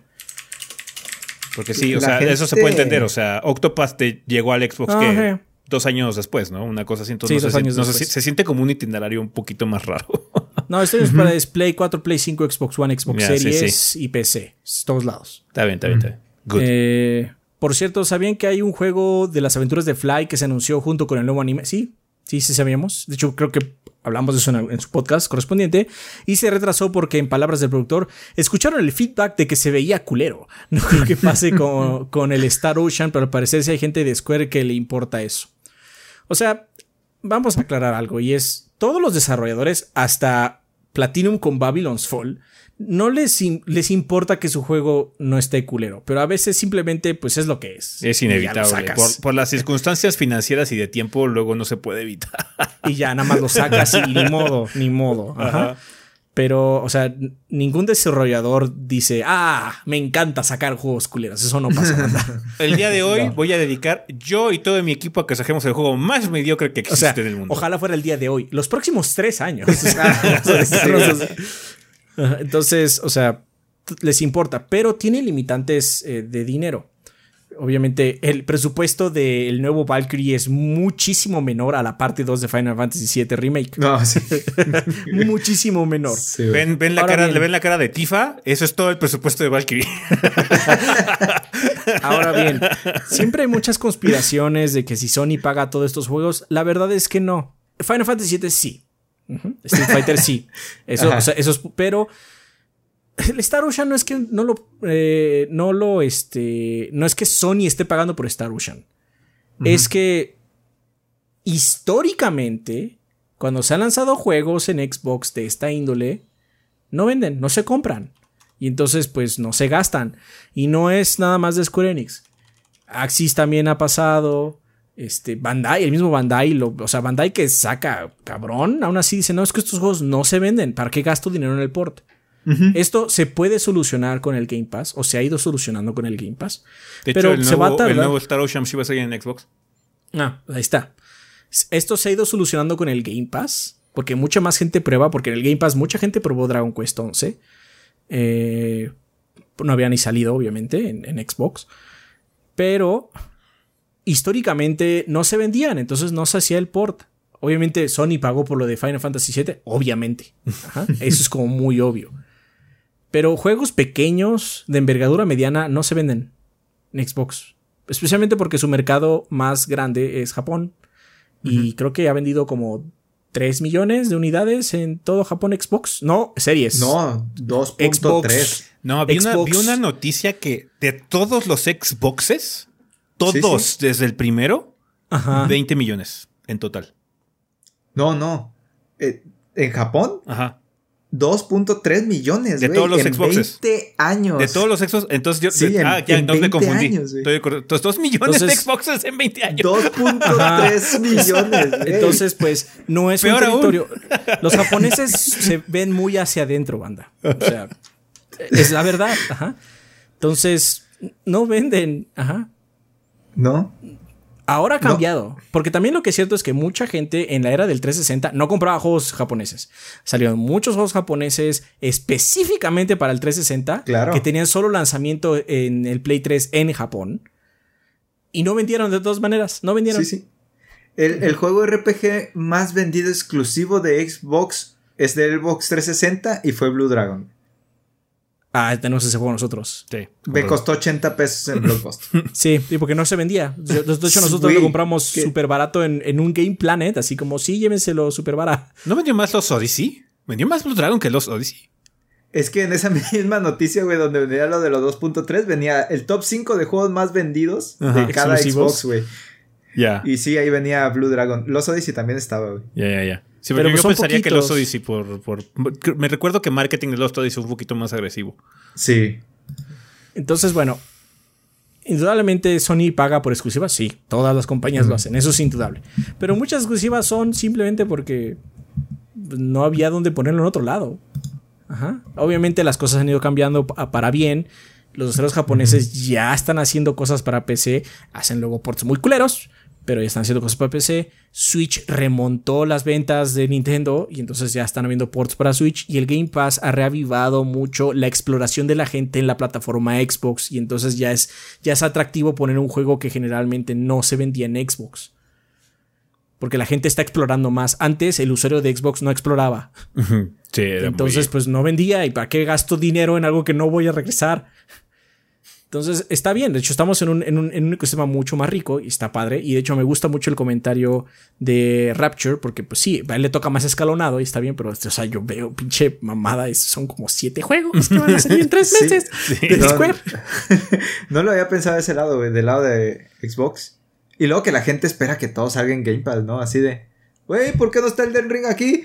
No, espérate, hijo, no va a salir todo ahí. No todo va a salir en Game Pass. No, no Eh, está. eh, Está Game Pass no es una solución Pass. definitiva a menos de que sea first party de Microsoft. Sí, sí, ah, es lo Ahí, único seguro ahí- que ahí tienen, seguro que va a estar, sí. Sí. eso, por eso siempre decimos, no compren exclusivas de Microsoft que sea de Microsoft Studios. ¿Para qué? Mejor cómprense otra cosa. O sea, Claro. la verdad es que Microsoft Studios está sacando una buena cantidad de juegos. Unos cuatro, cinco. Que si los compras full price, es mucho más caro que un año entero de Game Pass. Sí, claro. Entonces vale mucho la pena. El Game Pass está muy cabrón. Eh, si pueden, si está en su región, porque no están todas las regiones, eh, aprovechenlo. Aprovechenlo, ahorita está muy chingón y prueben muchas cosas. De hecho, Exploren la librería. De hecho, chequen las Exploren la cosas que están. Sí, porque sí, hay cosas claro. muy padres también ahí que no son juegos así tan grandes como eh, que llega Como Tunic. todo lo Tunic. de EA o cosas, o cosas como Tunic o que saben que va a llegar Halo este, este mes o lo que sea. No, hay cosas chiquitas que llegan de vez en cuando que están bastante padres y vale la pena explorar. Así es. Y bueno, eh, si ustedes están escribiendo su comentario, no, es que yo sí jugaba todo en mi Xbox, está perfecto. Qué Eso padre, está muy bien, qué bro. padre. Pero estadísticamente no era el caso. Ajá. Eso es lo que pasaba, ni modo. Ajá. Tú y tus cuates, pues realmente unos connoisseurs de los videojuegos, pues le, le- le entraban a todo, indudablemente. Pero pues la media no lo hacía. Estadísticamente no lo hacían. Sí. Vale, pues ahí están. Ahí están los comentarios. Ahí están los pensamientos, banda. Muchísimas gracias por haber participado. Eh, si quieren ver el resto, están ahí en los comentarios de YouTube o también en la sección de eh, nuestro servidor de Discord correspondiente. Bien, vamos a pasar al tema de esta semana, que es un tema un poquito de conversación. Eh, a ver si les parece interesante, banda, la plática. Eh, más que nada, porque queremos platicar un poquitito sobre el FOMO, el Fear of Missing Out. Eh, ya hemos platicado sobre este tema al respecto. Es un tema recurrente, es algo que indudablemente vamos a volver a hablar de él en el futuro, muy probablemente. Pero en esta ocasión se nos hizo interesante platicarlo porque, pues, hemos tenido muchas conversaciones con ustedes ahora que hemos estado jugando el Den Ring en, en- en streams y cosas así. De mucha gente que todavía, desafortunadamente, por X o Y razón, no ha podido dar el salto saltó a la nueva generación o no ha podido conseguir su parte para tener una compu chingona o lo que sea.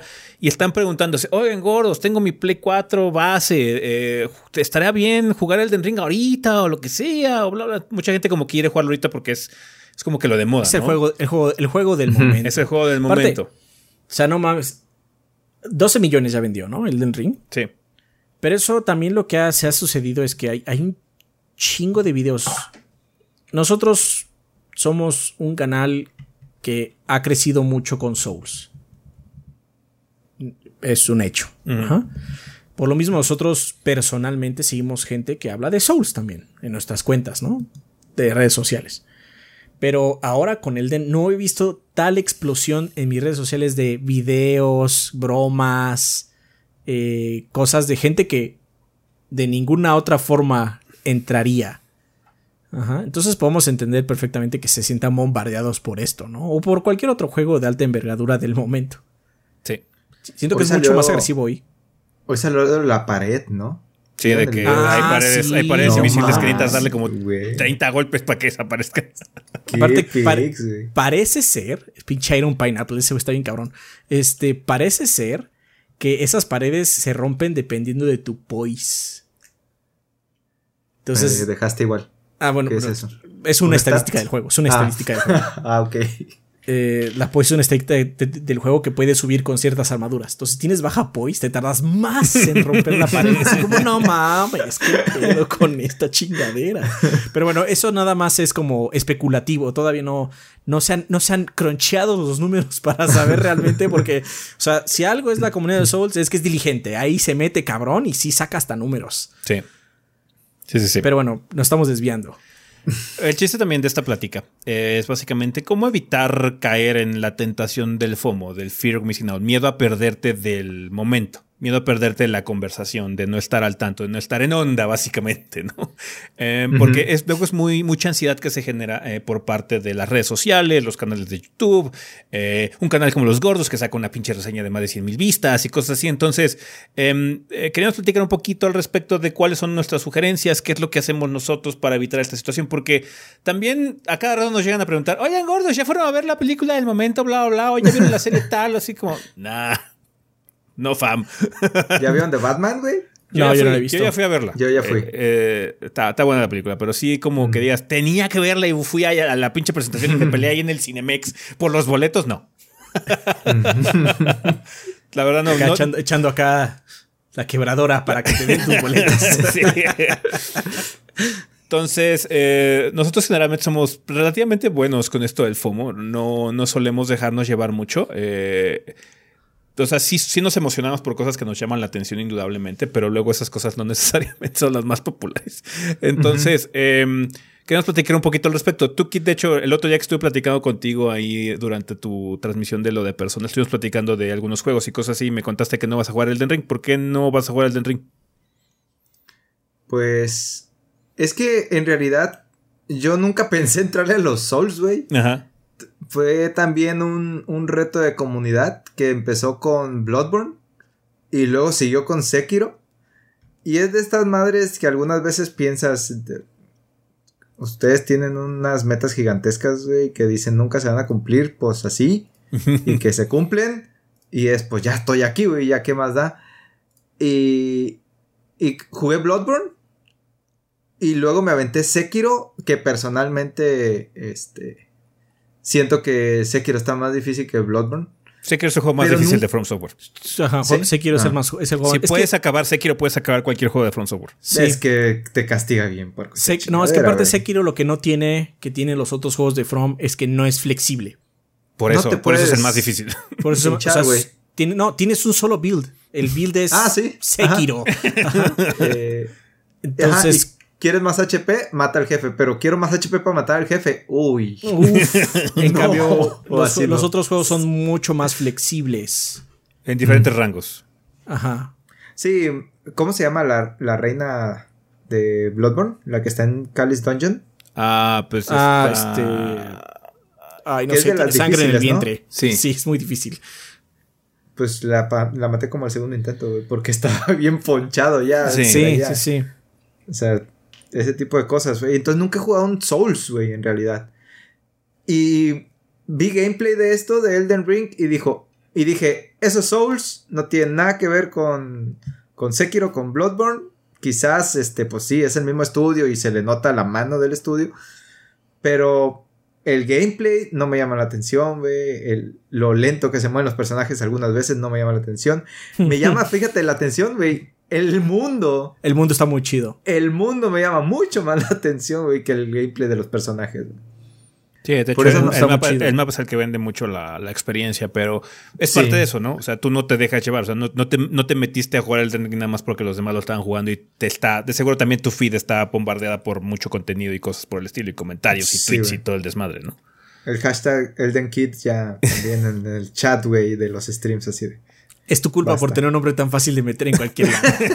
es tu culpa por tener un nombre de tres letras, güey. Pero sí, güey, no, no me preocupa tanto porque a final de cuentas tampoco jugué Bloodborne y Sekiro en su momento y aún así pues lo disfruté dentro de lo que cabe, güey. Y yo sé que en algún momento si quiero, ahí va a estar, güey. No es como que, uy, no, es que hay 12 millones de copias que se vendieron y ya son todas las que va a haber siempre. no, no, es que no es como los juegos de Mario, que esos tienen fecha de caducidad, güey. Ah, sí, güey. Ya no, ya no puedes jugar Mario 35. Uh, facts. Ahora sí, yo creo que aquí ya estamos en la fecha de caducidad, ¿no? De esos juegos, ¿no? Sí, ya pasó, ya pasó. Ya pasó, ¿no? Ya pasó, güey.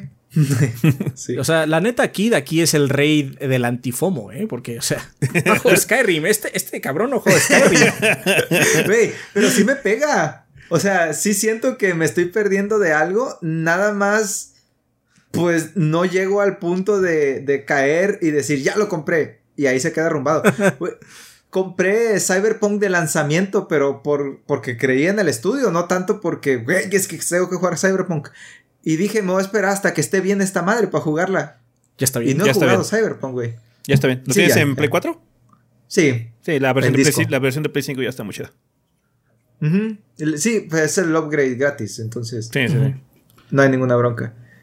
No, no me apura, güey. No, no llego al punto, pero obviamente cuando, tratas de generar contenido, güey, sí se, siente, sí se resiente un poco más que si este, nada más vas y lo juegas por tus cuates, ¿no? Porque a final de cuentas es de lo que están hablando en todos lados, güey. Es de lo que está hablando eh, las páginas de internet, güey, los streamers, los, los que hacen videos en YouTube. Y sí, como que. Ah, güey, estamos hablando de, Elden Ring. ¿Y tú qué estás jugando? Pues Dragon Quest 11, güey, que salió hace tres años. porque se me antoja jugar Dragon Quest 11, güey.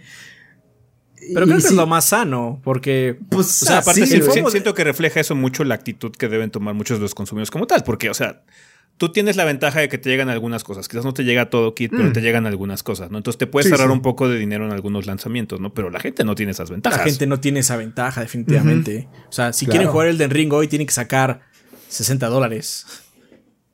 Sí. O su equivalente en su moneda nacional. Entonces, es una lana. Y luego, o sea, porque uh, Elden Ring es, un, es una situación donde ha durado un poco más de lo normal, pero generalmente el FOMO dura una semana. Entonces, si caes así perpetuamente en este círculo, es semana tras semana sacando varo. Güey, qué pex con Horizon, güey. Qué chingados. Salió Horizon dos semanas después sale Elden Ring. Ya nadie habla de Horizon. Es que Elden Ring está muy puerco. O sea, Elden, Ring, está, muy puerco. Está muy puerco ese juego. Estamos criticando el timing para sacar juegos de Square Enix, güey, pero ahí está pinche guerrilla, güey. Dos veces al hilo lo ha hecho. El pero aún así Guerrilla no le ha ido mal. o sea, le ha ido bien. Nada más no hablamos tanto de pero ha vendido bien. Es un juego muy, muy chiquito, pero es una IP muy exitosa pues, de Sony, ¿no? Eh, Quién sabe si al 2 le vaya también, ¿no? Pero al 1 sí le fue bastante bien. Incluso o sea, haber salido junto con Breath of the Wild, que Breath of the Wild fue el FOMO en su momento, ¿no? Porque era, era la consola y aparte el pinche juego, güey. Efectivamente, de hecho ahí sí caíste, Keith. no, pues güey, dice Zelda en el título, ¿qué quieres que haga?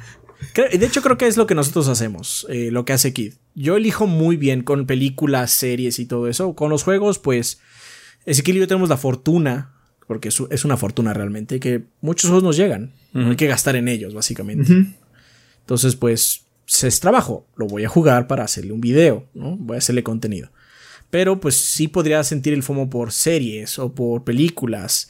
Pero también es un tiempo limitado, ¿no? Sí. O sea, mucha gente dice que Arkane está muy bueno. Y no dudo que lo esté. Mi timeline en ese momento estaba inundadísimo y la neta estaban hablando en chino. No entendía nada de lo que estaban escribiendo. es que esto está revertidísimo.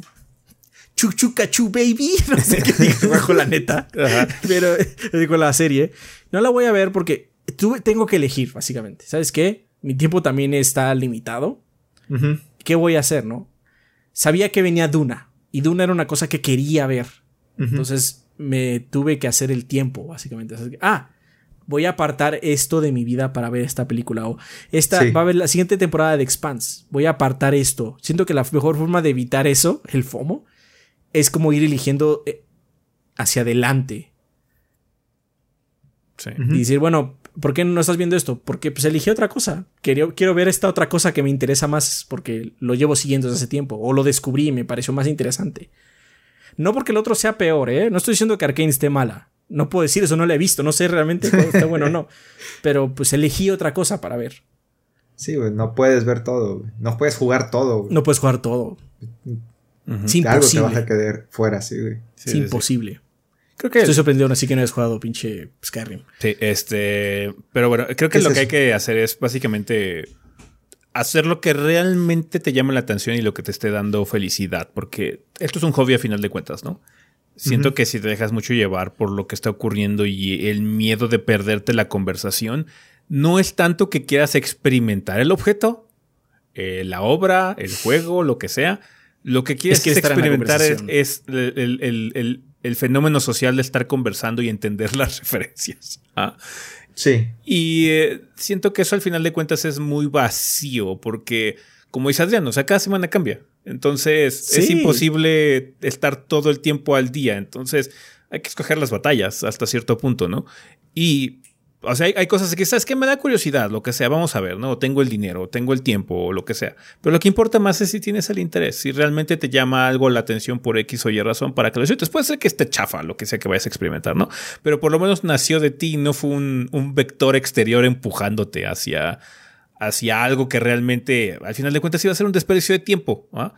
Puede ser el caso también que descubras algo que te guste muchísimo, ¿no? Bla, bla, bla, pero este a final de cuentas, creo que lo que importa más es administrar el tiempo tan valioso y limitado que tenemos todos nosotros en cosas que realmente nos llaman la atención, ¿no? Sí, lamentable. Di, perdón, quité. Ah, sorry. Eh, tengo unos primos, güey, que.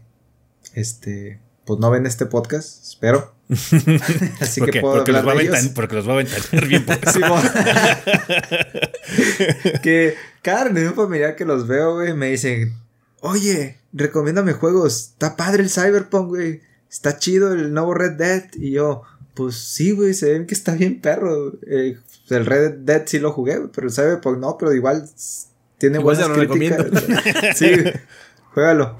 Y, y la siguiente, güey, es, no, pues me compré los dos, güey, pero pues ya los dejé, no avancé nada porque está bien aburrido, o sea, güey, pues es que esos eran los juegos que estaban en ese momento saliendo y ellos no querían recomendación, güey. Ellos nada más querían justificar el comprar lo más nuevo.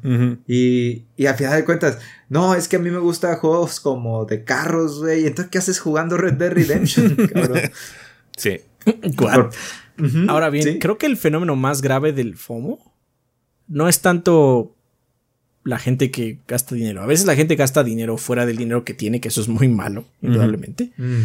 Pero creo que el lado más cruel del FOMO, si no más cruel, más dañino por lo menos, es que muchas cosas, series, libros, películas, juegos, son eh, cancelados segundas partes, segundas temporadas, porque no alcanzaron ese nivel en redes, no alcanzaron, mm. la gente no lo vio en el momento y así como, güey, pago Netflix, puedo verla cuando se me antoje. pero como yo y muchas otras personas no la vimos en un mes de lanzamiento, ya es un fracaso total, cancelen la tercera temporada. Y me caga eso. me caga la madre. Es porque, oye, la vida es muy complicada. La iba a ver en diciembre, tenía tiempo en diciembre para verla. Es octubre. Ni modo. Ah, no. A la verga, cancelada. Y así como, no mames, eso, eso me caga. Eso me caga. Me caga especialmente de Netflix. Eso, eso me molesta Netflix, mucho. es, Netflix es de las que hacen eso. Porque, o sea, otras, o sea, no había salido la pinche serie de Halo, ya se confirmó que va a haber segunda temporada, güey. Ajá, entonces. Pero siempre pasa Sí, eso. güey. Siempre se confirma la segunda temporada y luego la segunda temporada ya no le va tan bien porque no es que no le vaya ido bien, sino que la gente no la pudo ver en ese momento por X o Y razón. No, ya, la verga la tercera. Y entonces esto se queda mucho. Porque la neta, eso me caga. Me caga. Porque esta herramienta del FOMO, pues sí, indudablemente, este. Es un evento social, pero se está haciendo una métrica. No, pues Una es, métrica que, engagement, a pues, final de cuentas. Ajá. Una métrica que nos está quitando cosas padres solo porque no tuve el momento para verlo. Perdóname. Ajá, porque también, o sea, aunque la gente como los primos de Kid compren los juegos y los suben dos horas y los gasten un montón de dinero a lo güey, este, aún así mucha gente no lo hace. ¿Sabes qué? No tengo el dinero, pero sí se me antoja. Me voy a esperar un descuento. Claro, O me- güey. o- y es, mu- es- es- no solo es válido, yo diría que es lo mejor. Sa- ¿Sabes que el último juego que acabo de comprar, güey, fue Cristales? Crystales. Chris Tales, ajá, sí. Estuvo en 400 pesos en Amazon, güey, físico. Así de, por supuesto, este juego le traía ganas desde que lo vi el primer trailer, güey, pero dije, no manches, tengo esta pila de juegos. Esto es un RPG, me voy a tomar un chingo, se ve muy bonito, hay que apoyar al estudio, lo que tú quieras, güey. Y, y la gente empezó a hablar de él, no, que Chrono Trigger, que el pasado, el tiempo, la madre, ah, se ve bien perro, güey. El gameplay se ve chido también, me llama la atención. Pero no tengo ni tiempo y el dinero lo puedo gastar en, en- en otra cosa, pues no sé, güey, algo para el canal o, o, este, algo para aquí, para la casa, güey. No tenía, me espero, ¿hace cuánto salió Chris Tales? Un año, ¿no? Un año más o Sí, menos. como un año, sí, más Entonces salen cosas así, es, órale, va. Pero es hora que, pues no lo voy a abrir, pero en algún momento este, espero llegar a jugarlo, güey. Claro, pero te- te- básicamente encontraste un precio que te pareció atractivo. No, ob- sí, güey. Sí, sí, sí. Chris Tale salió en agosto, ¿Del año pasado? quizás un poquito antes, porque la reseña nuestra salió en agosto. Mm. Salió Del antes. Yo creo 2021. que salió por Entonces salió- julio, más o menos, sí. Julio, sí. Menos de un año. Luego pasa algo bien curioso, güey, aquí en el universo de, de los gordos, güey. Porque a veces eh, los estoy escuchando a ustedes o, o llega gente y me hace un meme de los que ustedes dijeron.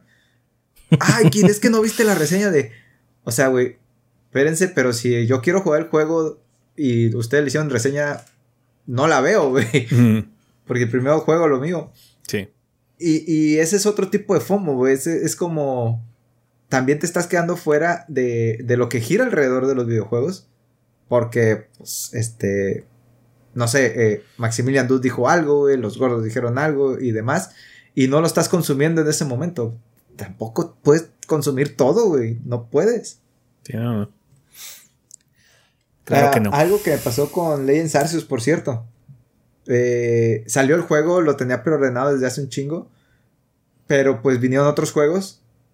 Y Legends Arceus, güey, por más que me gustó, por más que quiero seguirlo jugando, nada más le he echado como unas 16 horas y ahí está, güey. No lo he Oh, pero estás terminando el tutorial entonces. ya pasé a la tercera región, Adrián. Tercera. ¿Y, Uh. y Delden? ¿Y Delden qué tal? Eh, sí, güey. eh, ¿Cuál? Ah, Pero a veces no se puede, güey. Chamba, la vida y lo demás, y te tienes que morder uno. Y, y yo creo que ahorita ya Pokémon Legends Arceus es como, ah, sí, estuvo padre, muy rico y todo, pero pues ya. Elden sigue- Ring se comió todo lo de inicio Ya, año. güey. de- de- todo. Sí. Ya rompió en el 2022, güey. Y Sí, ya. es marzo. Sí. Sí, sí, sí. Vale, pues bueno, banda, díganos ustedes qué es lo que hacen para evitar el FOMO o si son víctimas de él. si realmente. pues, O se dejan llevar, güey. Si se dejan llevar, pues, Porque cuéntenos hay por qué lo hacen. Eh, si les gusta sí. mucho eso de estar completamente al tanto de todo, puede ser que lo estén, puede ser que ni siquiera compren los juegos, nada más estén al tanto de redes sociales, streams y todo lo demás para saber qué es lo que está así como en boga. Pero pues no queremos saber cuál es su pensamiento con respecto a esta situación eh, y si es que lo evitan, díganos cómo lo hacen, ¿no? Para, para pues, platicar sobre eso la semana que viene. Vale, pues bueno, con eso terminamos el, eh, el tema de esta semana, así que vámonos a comunidad.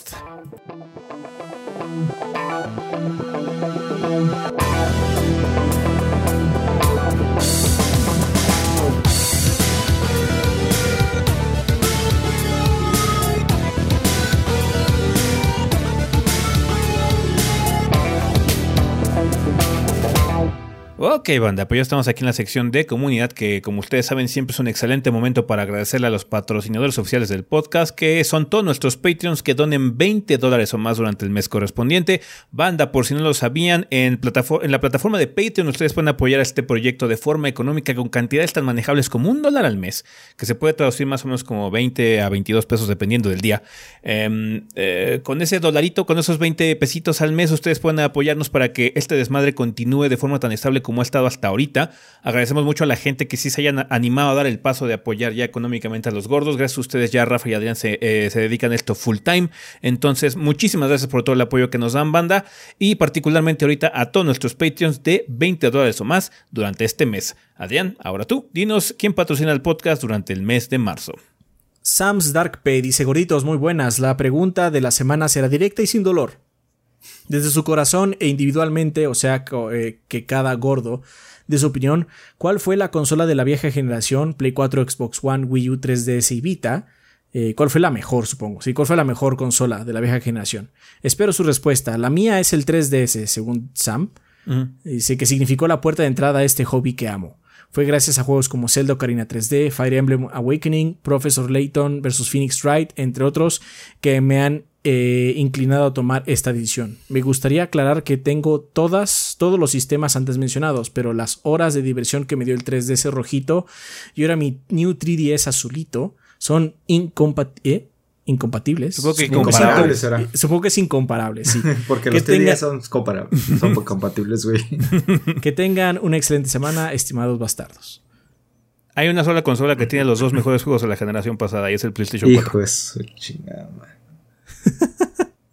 solo, el PlayStation, 4 tiene el Witcher y tiene Bloodborne. Ah, Así que ganan por, gana por default. O sea, el Witcher también está en el Xbox One. Pero no tiene, Bloodborne, perro. No tiene Bloodborne, no tiene Bloodborne. Mm, mm. Entonces, sorry, you lose. las que más disfruté definitivamente es Play 4 y 3DS. Play 4 porque básicamente tenía lo mismo del Xbox One, más un montón de muchas más exclusivas porque pues, el Xbox One no, no, fue mucha competencia en esa época. El Xbox, pues ya saben lo que pasó. No tenemos que hablar de eso, ya, pues, ya sabemos todo. El Xbox One es el Wii U de Xbox. Ajá, y la verdad, pero aún así, y de hecho creo que lo que voy a decir es lo que más va a enojar a la gente, es que bajo el proyecto, no bajo Adrián, bajo el proyecto, la peor inversión que hicimos fue un Wii U. la neta. ¿Cuántas reseñas sacaban de Wii U? Pues las que pudimos, pero fueron las que pudimos. Tú eres el de las métricas, Adrián.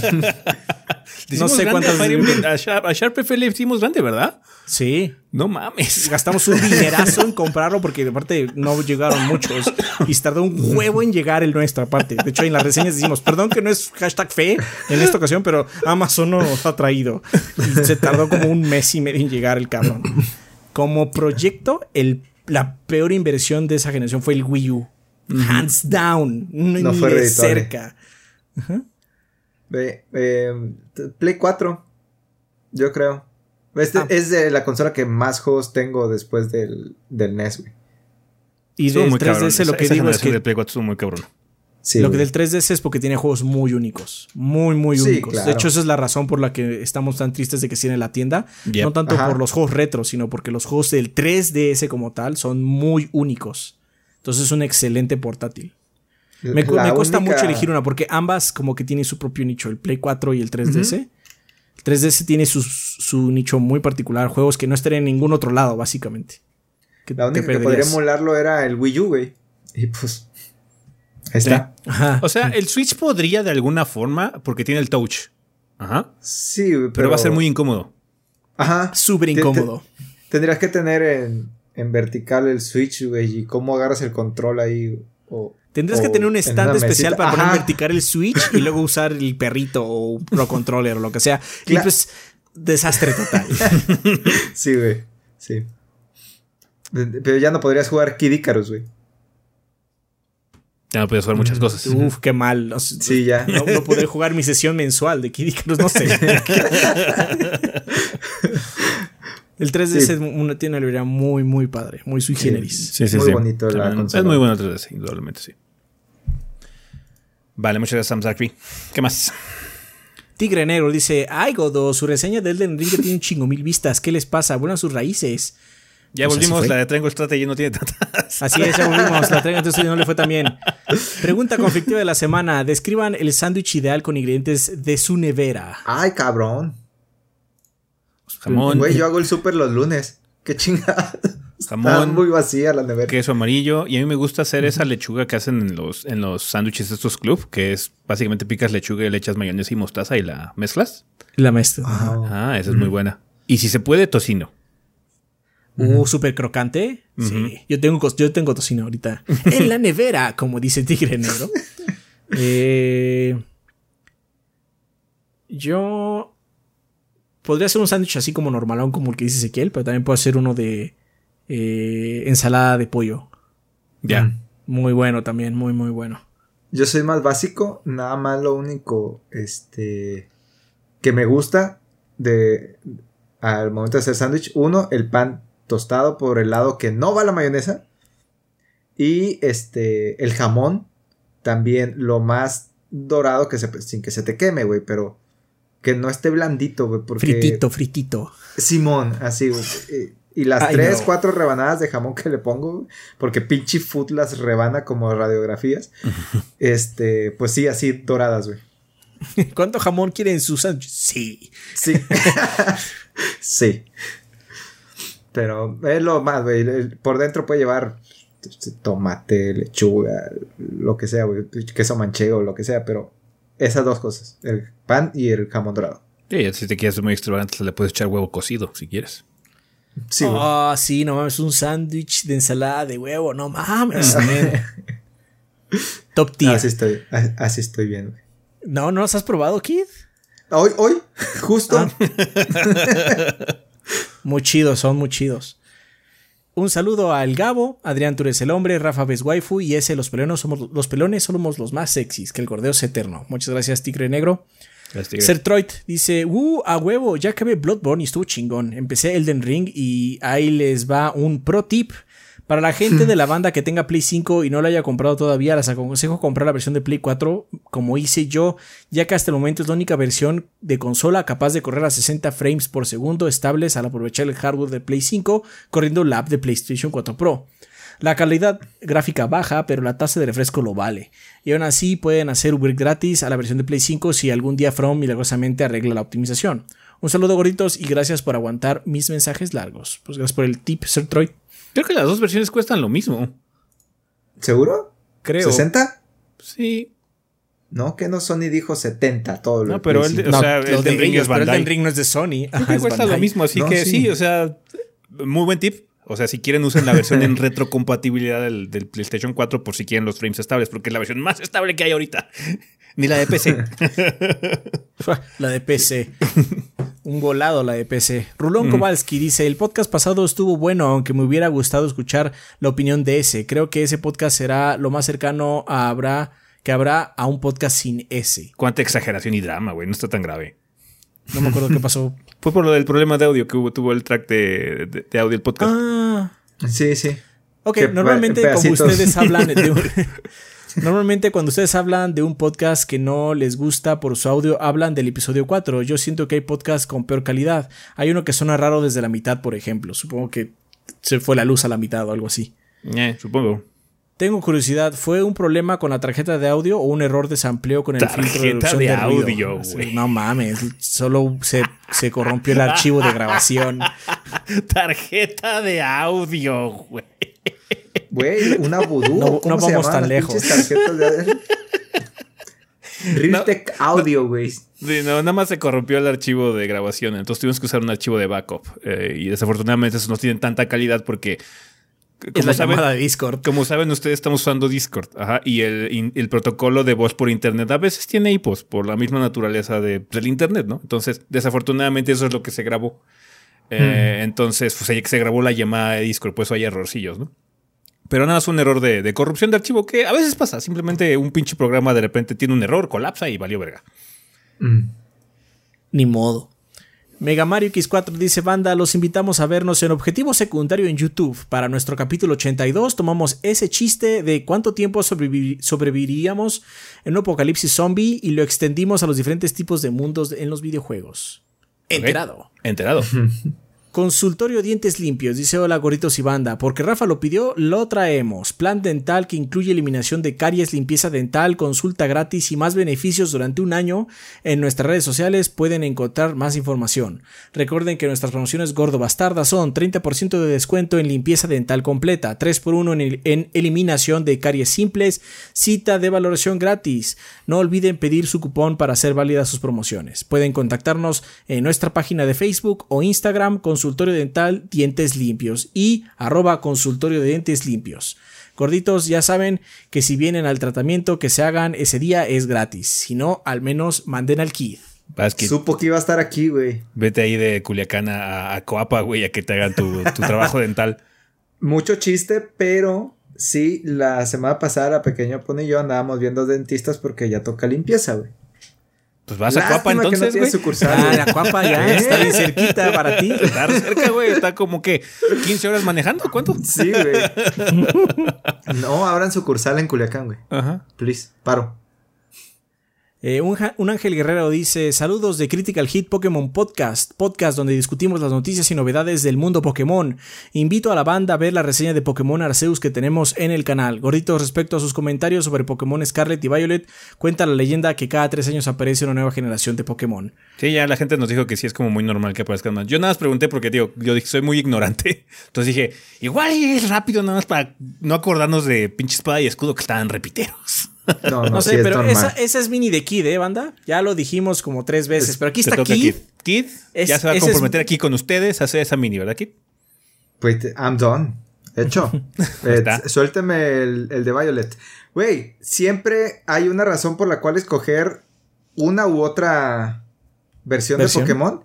Esta es la más frívola que me ha tocado, güey. Quiero Violet porque el uniforme está más chido que el de Scarlet, güey, el de los personajes. ¿No le puedes cambiar la ropa a tu personaje como a la mitad, güey? Sí, seguramente en los 40 minutos ya lo vas a poder cambiar, güey. Yo no sabía que eso podía hacerse.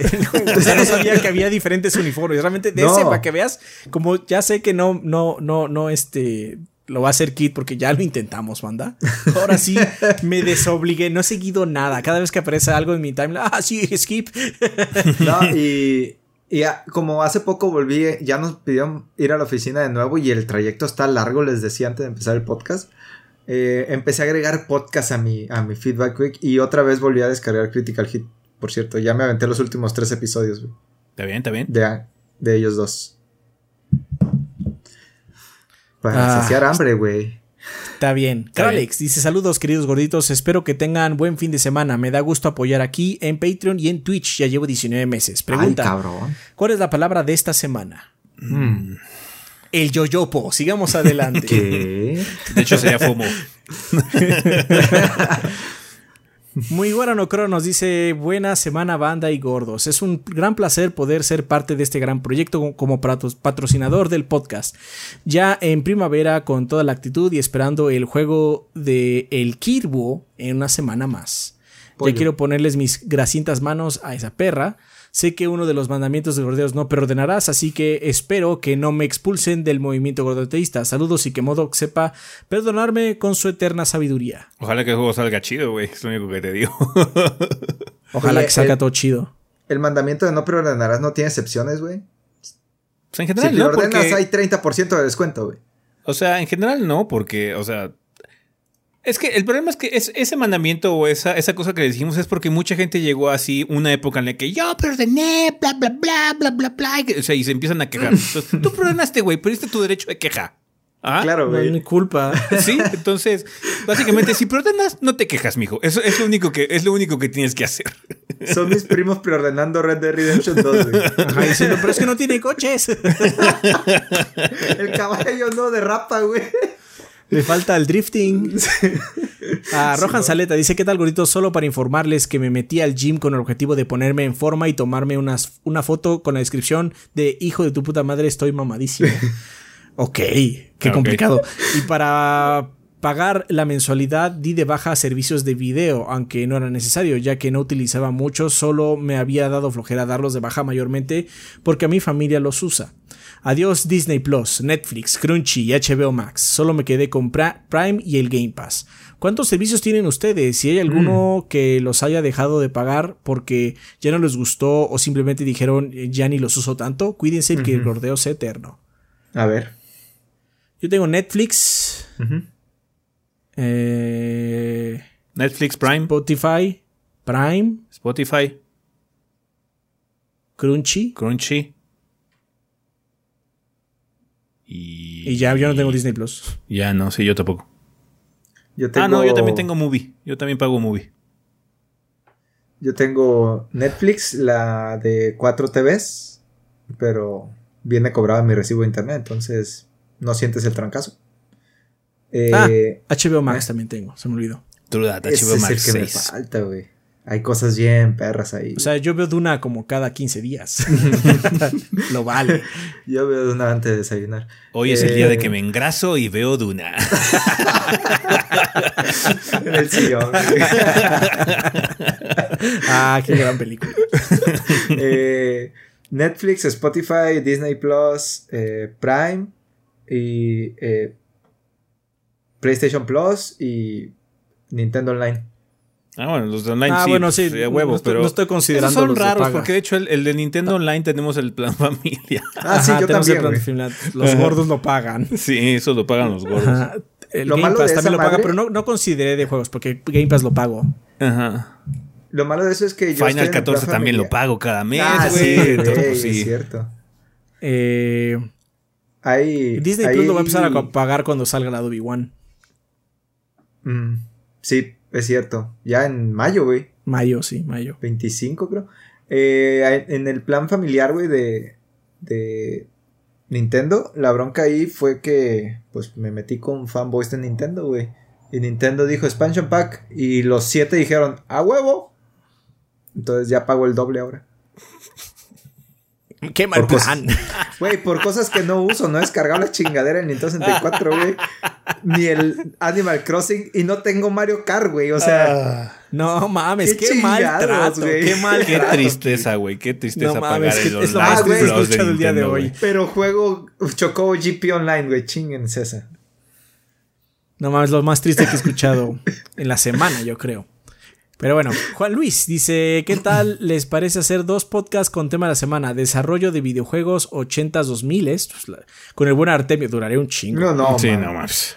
Y Pobre otro, Artemio, desarrollo de videojuegos de 2020 en adelante. Solo es una idea, gracias por el trabajo que hacen y como diría mi abuela, muchos saludes. Es un tema demasiado amplio, bro. Es un tema muy amplio, sí. Y está abarcando dos décadas completas, güey. Sí, güey, no mames. Sí. Sorry, o sea, está, padre la idea, pero híjole, no. O sea, cuando podamos traer a Artemio otra vez aquí, vamos a platicar algo interesante con él porque es una persona muy, eh, muy conocedora. Pero sí, güey, tiene que ser un tema un poquito más enfocado porque no podemos estar aquí todo el día. No, sí, o sea, Artemio tiene cosas que hacer ya de entrada, nada más. Sí. No, no considerando ni nosotros. Sí, Artemio anda muy ocupado con, con transmisiones también, güey. Con el contenido en su canal, güey. Shadow Ryujin dice: ¿Qué onda, gordos? Espero estar a tiempo. Saludos. ¿Qué hay, gordos? Sí, estuviste a tiempo, por cierto. No mucho que comentar esta semana. No pude avanzar mucho en Dark Souls 3, pero espero poder hacerlo el fin de semana. Pregunta random semanal: ¿Cuál es su comida de confort? Ah, no, de hecho, esto es la semana pasada. Sí. Esa que podrían comer cualquier día, de cualquier hora y que los pone de buen humor. Saludos Ah, deja- a ustedes y a toda la banda. Deja checar, Ese- igual lo copié mal porque yo me acuerdo que Shadow Rogin sí mandó. Pero si quieres, suerte que en el que sigue yo verifico que. Oye, Mientras Shadow tanto. Kit puede responder cuál es su comida Sí. de confort. De hecho, les contesté, pero no me, no me escucharon porque era cuando estaba escuchando yo el podcast pasado. Pero les contesté que alitas en salsa de ostión, güey. Nunca las he probado. madre. No, bueno. O sea, no son, chil no son chilosas. La salsa de ostión es principalmente para preparar comida china y es algo más salado. Pero no llega a ser salado de que te harta, güey. Eh, pero no manches. Cuando era niño, güey, me acuerdo que eso era lo único que le pedía a mi mamá. Y yo solo me acababa como 15, 20 alitas. De niño, Uy, güey. 15. Este, no, ahorita sí. Bueno, yo siempre fui un niño gordo, así que supongo que sí. Un- un- Yo una era pinche, niño una gordo, pinche güey. vez, güey, que llevaron un taquero a, a una de las fiestas. Mi hermano así como quiso decir, ¿sabes qué? A la verga, voy a contratar al taquero local. Me traje como 40 tacos de pastor. es que aparte de 15 ya eres adolescente y tragas así, cabrón. Sí, sí, güey. 15 me parece poco, pero bueno, yo era un niño gordo, así que Eh, también. está bien. También. Eh, Sí, ya vi lo que pasó. de- Lo que pasa es que me acuerdo que Shadow Ruin llegó raspando la semana pasada y lo agarré del mail. Entonces no estaba marcado en Patreon. Por eso volví a poner el mensaje. Sí, por eso está repetido el de Shadow Ruin, pero no debería haberse repetido en teoría. Sorry, Esta no es error la tercera, no es la tercera semana, güey, no. El de Juan Luis no iba el tercero. No, no, no. Es que van desfasados porque luego algunos mandan para la primera, algunos mandan para la segunda. Ese control sí está bien. My bad. Ok. Eh, Belcirc dice, buenas gorditos, hoy traigo, hoy traigo una anécdota. Estoy Mm. en un primer piso y mi ventana solo da hacia la calle, sino que además No, está no solo justo da hacia la calle. la calle, sino que además está justo por arriba de la entrada de mi edificio. Y después de tres años de trabajo remoto, tengo que admitir una cosa. Ya entiendo a las, a las típicas vecinas chismosas. Con todo y que no paro de trabajar, los pleitos y chismes que me han tocado escuchar de primavera a otoño, wow. que el gordeo es eterno. Tú no sabes nada. Postdata- sí, tú no sabes nada. Postdata, en Francia, los edificios tienen planta baja o piso cero y ya luego inicia la enumeración. Ok. O sea, el chisme es el chisme, ¿no? El chisme es el Todo chisme mundo- aquí en todo China, mundo bro. se ve atrapado por el chisme de alguna otra forma. Que gaste un mensajito en, en contar un chisme bueno. El más perro que haya visto. Tú no sabes nada, ese es el más cabrón que nosotros Ah, bueno. juntos. La pareja que estaba peleando afuera de, de mi departamento. Sí. Estaban peleando tan cabrón que la, la chica escuchó, tú no sabes nada, y azotó la pinche cajuela. Muy cabrón. Camilo Darmian dice, hola gorditos, como siempre se me olvidó escribirles la vez pasada. Esta semana empecé con las clases de la universidad, así que necesito sus que se tienen una palabra para esto, pero no las sé escribir, para que este año sea genial. Supongo que Jack Joyce. Sus Jack Joyces, sí. Ajá. ¿Cuál fue la materia que odiaron en su vida en la universidad? Un abrazo enorme. Yo ¿Ya en la odié, yo odié cinemática. Yo creo que redes, güey. Yo estudié sistemas, entonces. O sea, yo también estudié sistemas, pero eh, ¿Por qué te dio En un el- cine, güey? no, cinemática es parte de Es física, de- pero es física de movimiento. Física de movimiento. o sea, va estática, de- cinemática sí, y luego sí. dinámica. Ah, ok. Y estática y dinámica me iba bien, pero cinemática, no mames, me costó un chingo. No sé, porque supongo que era el maestro. Ah, bueno. Creo que fue laboratorio de termodinámica, pero fue porque tenía un pésimo maestro. Es el que le gustaba hablar mucho sobre pollo. Ok. No, tú sabes cuál es. Ah, Sí. Entonces no. sí. Entonces sí, era los muy, pollos fue muy mal maestro. se, se calientan, güey, entonces. No, deja eso. Se ponía a platicar sobre la que había ido a comer con su esposa el fin de semana, güey. O sea, era, era uno de esos Ah, maestros güey. que no daba clases, solamente iba a perder el tiempo. güey. Ajá, sí, yo conozco a ese maestro. De hecho, a mí me fue bien en su clase. Saqué O sea, a mí me fue perfecto, güey. Saqué 10, pero porque su clase era un chiste, cabrón. Pero por eso era, Pero era no una todo pérdida sacó tiempo. 10. No todo el mundo sacó 10. Saqué el Porque día y no le, sé- llevé, le llevé un paquete uno del Mr. Pechuga, sí. Me pasó. No, no, es que el maestro decía, esto es lo que va a ver en el examen, estudien específicamente, esto es lo que va a decir en el examen. Y mucha gente se expandía más de lo que debía. Y entonces, no, es que yo encontré esto, y entonces la respuesta debe ser esto. Pero no, porque te dijeron que no. No hay compre- comprensión lectora. No entendiste lo que dijo el profesor. Cero.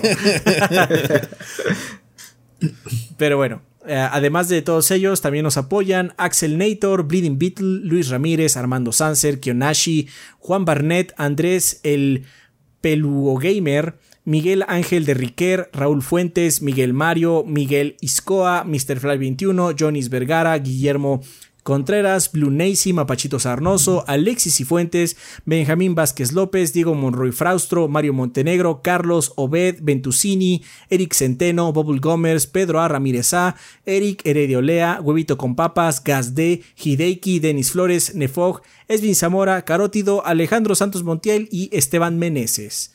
Muchísimas gracias por todo el apoyo, banda. Son la sangre del proyecto y agradecemos enormemente todo lo que hacen. Aquí en Twitch, en todos lados. Gracias por todo su apoyo. Así es, banda. Muchísimas gracias.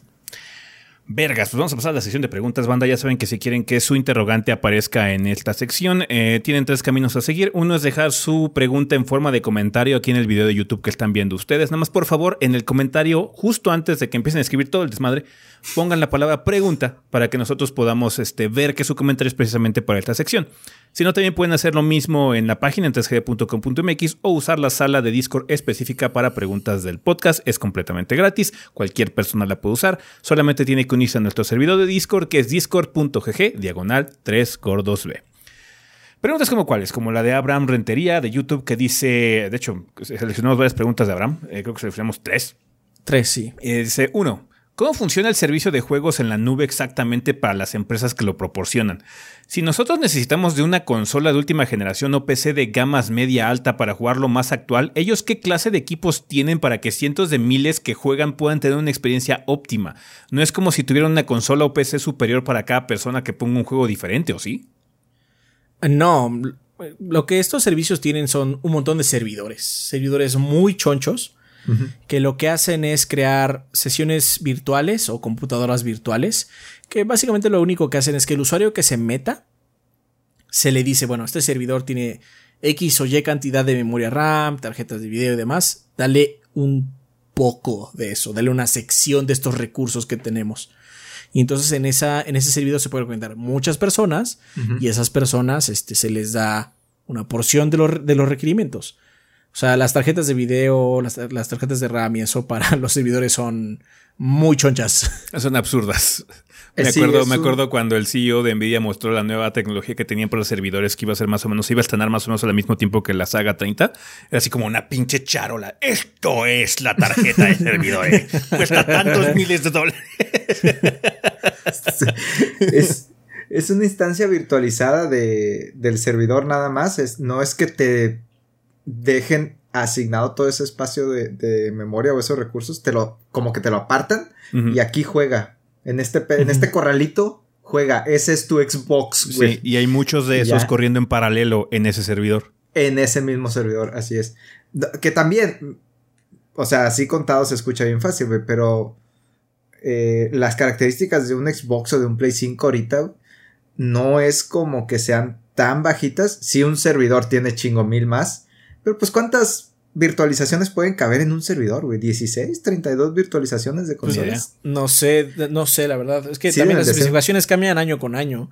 Sí. Y aparte de la tecnología que tenga propietaria cada una, porque Nvidia tiene su propia tecnología para hacer streaming, Microsoft tiene la propia, Sony tiene la propia también, entonces sí es diferente la forma en que lo hacen. Pero bueno, básicamente así como en conceptos burdos es lo que hace. La segunda pregunta es, ah, bueno, no, perdón, perdón. Si quieres leer la Adrián, pero. Eh. No, no, no, no, adelante, adelante. Si quieres quitarme el trabajo, puedes quitármelo. No, no, no, no, no, Este, realmente los juegos de servicio serán. El que debería ser un día todo esto es Rafa. sí, lo castigamos en el siguiente. ¿Qué todo el siguiente episodio lo lee Rafa? y tú y yo. FIFA 3 deberías de quitarle, Adrián. Pero. FIFA 23, güey, deberías de quitarle. Pregunta 2. ¿Realmente los juegos de servicio serán el nuevo estándar o este ya está a punto de llegar a su clímax? Ya que como sabemos el tiempo es limitado al igual que los usuarios que pueden jugar estos juegos. ¿Creen que solo llegue a haber un juego por compañía haciendo eso y, lanzando sus juegos como normalmente lo hacen o empiezan a limitar lanzamientos de juegos de manera tradicional para dedicarle máximo tiempo y recursos a dos o tres juegos de servicio que les deje mayor ganancia?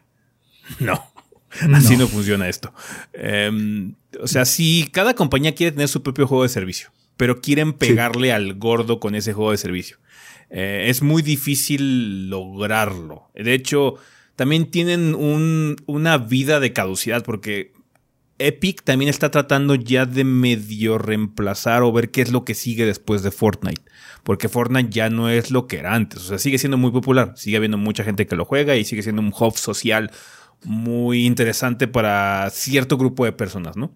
Pero ya no es lo que era antes. Ah, ya, ya el mercado está un poquito más seccionado. Entonces ya Epic también está empezando a buscar qué viene a futuro, cuál es la siguiente vaca que van a poder ordeñar eh, de aquí hasta que encuentren otra y otra y otra así. Pero aún así, no, los juegos por servicio no es el futuro. No, no, ese es un futuro distópico y entiendo el miedo y la preocupación, pero no va a ocurrir, bro. Eh, la, industria es tan diversa Y día con día se demuestra que los juegos single player enfocados son un éxito. O sea, Elden Ring tiene un componente, un componente multiplayer, pero estamos de acuerdo que es más single player que otra cosa, ¿no? 12 millones. Acaban de vender 12 millones. o sea, nos gusta pensar que los juegos están eh, hechos para que los jueguen las personas que ya juegan videojuegos. Y en cierta parte eso es verdad. Pero realmente cuando le pegas muy cabrón es cuando llamas gente que no juega. Que es su primer juego y a veces su único juego. O sea, Genshin lo juega mucha gente que no jugaba otra cosa. Y de hecho nada más juega de Genshin. y, no todos los juegos quedan como un juego de servicio, güey. O sea, ¿qué, pues, ¿qué puedes hacer con un juego como los Mega Man X, güey? Iba a haber un juego de servicio Mega Man X, ¿no? O un Mega Man Infinite. El X-Dive. Hay. Ah, el de celulares, güey. Se me hace que como que de servicio porque de hecho acaban de salir dos personajes nuevos, una científica y un güey como que un capitán eléctrico, no sé qué chingado. ok. pero, pero no es el Mega Man X3 que el Mega Man X4 que jugamos en su momento. Y los Metroidvania, güey. ¿Te acuerdas de un juego multiplayer de Castlevania que había en Xbox? ¿No de celulares también? ¿Se acuerdan? No me acuerdo, güey. Yo me acuerdo de Xbox. Según yo también era celulares. ¿Sí? sí. Que era así como un Castlevania Forever también. O sea, lo intentan y, mueren. No, no hay manera de, trasladar eso a un modelo de servicio. Eh, juegos con coches, juegos con FP, con disparos, juegos en equipo y demás. Se puede, tal vez un RPG y demás, pero no todos. Y, y creo que todos esos que no caben ahí en ese concepto, lo que hacen es juntarlos en un servicio que te los dé, güey. Como Game Pass, por ejemplo. Mm. De hecho, sí, yo creo, Que, creo que sí, el, futuro va a ser eso, o sea, una rama, un servicio, una plataforma que te dé un buffet de experiencias muy distintas, porque en Game Pass puedes jugar Elder Scrolls Online si quieres, güey. Está Fallout 76, si quieres jugar Fallout 76 por alguna razón. Entonces sí, este... Si te llamas Ayoria. Sí, el Ayora sí es bien fan. Eh, pero no es la respuesta a todo. Es que es lo mismo que pasó con el VR. O sea, cuando salió VR, mucha gente, no, yo no mm. quiero porque no me gusta. Y pues, ¿qué pasó? El VR no es el estándar. El VR es una parte de la industria. ¿ah? Muy de nicho. ¿ah? El 3D, güey. ¿Te acuerdas la tele 3D de Play 3? Sí, sí. Yo tengo una, 3DS? Yo tengo una tele 3D. usaba el Real 3DS realmente? El 3D del 3DS. Nintendo los últimos dos años te dijo, si no quieres, no lo prendas, güey. Nintendo, así de. No, no, hay una versión sin 3D. Hay dos versiones sin 3D. Sí, el 2DS. el 2DS y el New 3DS, ¿no? Eh, no, el. New 2DS. Lite, el, último, el que era como. Ese no tiene. No. Sí, sí, sí. ese pinche 3D de Sony necesitas una pantalla para hacerlo y unos Con lentes, especiales. no, es súper difícil. Super Yo tengo mis lentes, perro, de mi tele que sí es 3D, güey. y solo usé dos veces. sí, porque pues, es una pendejada, la neta. Pero bueno, o sea, sí. O sea, sí le quieren pegar, pero también quieren llamar nuevas personas. Muchas veces lo que sucede es que esas nuevas personas se quedan ahí y eso es lo que ellos quieren. Y es lo que ellos juegan y punto. Sí. Sí, sí, sí. Ah, ¿Hasta qué punto debería mantenerse una saga de juegos viva? ¿Realmente es necesario revivir franquicias viejas como Metroid o mantener su nombre como los Resident Evil nuevos? Perfectamente podrían haber sido una franquicia nueva. ¿No sería mejor hacer algo nuevo con lo aprendido, experimentar en nuevos campos en vez de que termine alguna saga o dejarlo eh, en juego único sin necesidad, de forzar más la marca? Mm. No venden todo. Ah, forzar la marca. si algo estamos este, de acuerdo, es que cualquier medio popular va a forzar la marca hasta el límite más grande que se pueda. O sea, o sea, ¿cuántas series de pitch Star Wars hay? No estamos ni de juegos. ¿Cuántas series de Star Wars van a salir? ¿Cuántas series y películas hay de Marvel? Hasta que, hasta que la última persona diga yo no quiero verla. y ya nadie las vea, no van a desaparecer. Porque la neta, la marca vende mucho. Mucha gente no está dispuesta a gastar dinero en una nueva IP. Es, muy raro. Tiene que eh. tener como puros dieces, básicamente, para que la gente realmente diga, ok, le voy a dar una oportunidad. No en Game Pass. Eh, entonces, sí, no, la marca vende. O sea, Resident Evil, es, los de Resident Evil se llaman Resident Evil porque vende. De hecho, por eso nos extrañó mucho que el Exoprimal no se llame Dino Crisis, Exoprimal. Sí, Porque ahí con, ese, con ese Dino Crisis ahí arriba, vendes ya unas copias de gratis. Fácil, güey. Vendes un 30% más Sí. así, güey. Pero, Entonces, sí. por ejemplo, eh, el último Assassin's Creed, el Valhalla, güey, no necesitaba llamarse Assassin's Creed. Pinches Assassins están de adorno ahí, güey. Eivor es todo el desmadre. No sé realmente cuál sea ya el, el potencial de venta de esa franquicia, güey. Supongo Pues que nomás decir- vendió. Ajá. No, Sigan, en, el- sigan, en el, ahorita en yo el pues, sentido de que realmente es benéfico que se llame Assassin's Creed. O podría no llamarse Assassin's Creed y vendería lo mismo, güey. Eh, Strangers in Paradise, güey. Quítale Final Fantasy Sí. al No, título. perdóname, Bueno, es- no, pero bueno, no, es que ese Ah, sí- Ahí estoy, ahí estoy en desacuerdo porque ese ¿Por qué? juego. Es que. ah, ok, vamos a regresar a Stranger Paradise. ya, perdón. Fue por culpa de Kid, la fue culpa de Kid, fue Perdón. culpa de Kid. Ese juego es un homenaje a Final Fantasy, no solo al 1. ¿What? Este Bueno, no juego está muy no cabrón, jugado, pues, está no he muy jugado, cabrón. pues. O sea, es que te digo, Sí, sí. es difícil de describir, pero es un homenaje porque muchos escenarios, aunque tienen la misma, entre comillas, muy entre comillas, la misma historia del 1, hacen referencia a otros. Este nivel se parece a un nivel de Final Fantasy XIV. Este nivel se parece a uno de Final Fantasy IV. Entonces, no, ese juego no puede no decir Final Fantasy. ese juego, para que veas, sí no puede. No puede no decir Final Fantasy.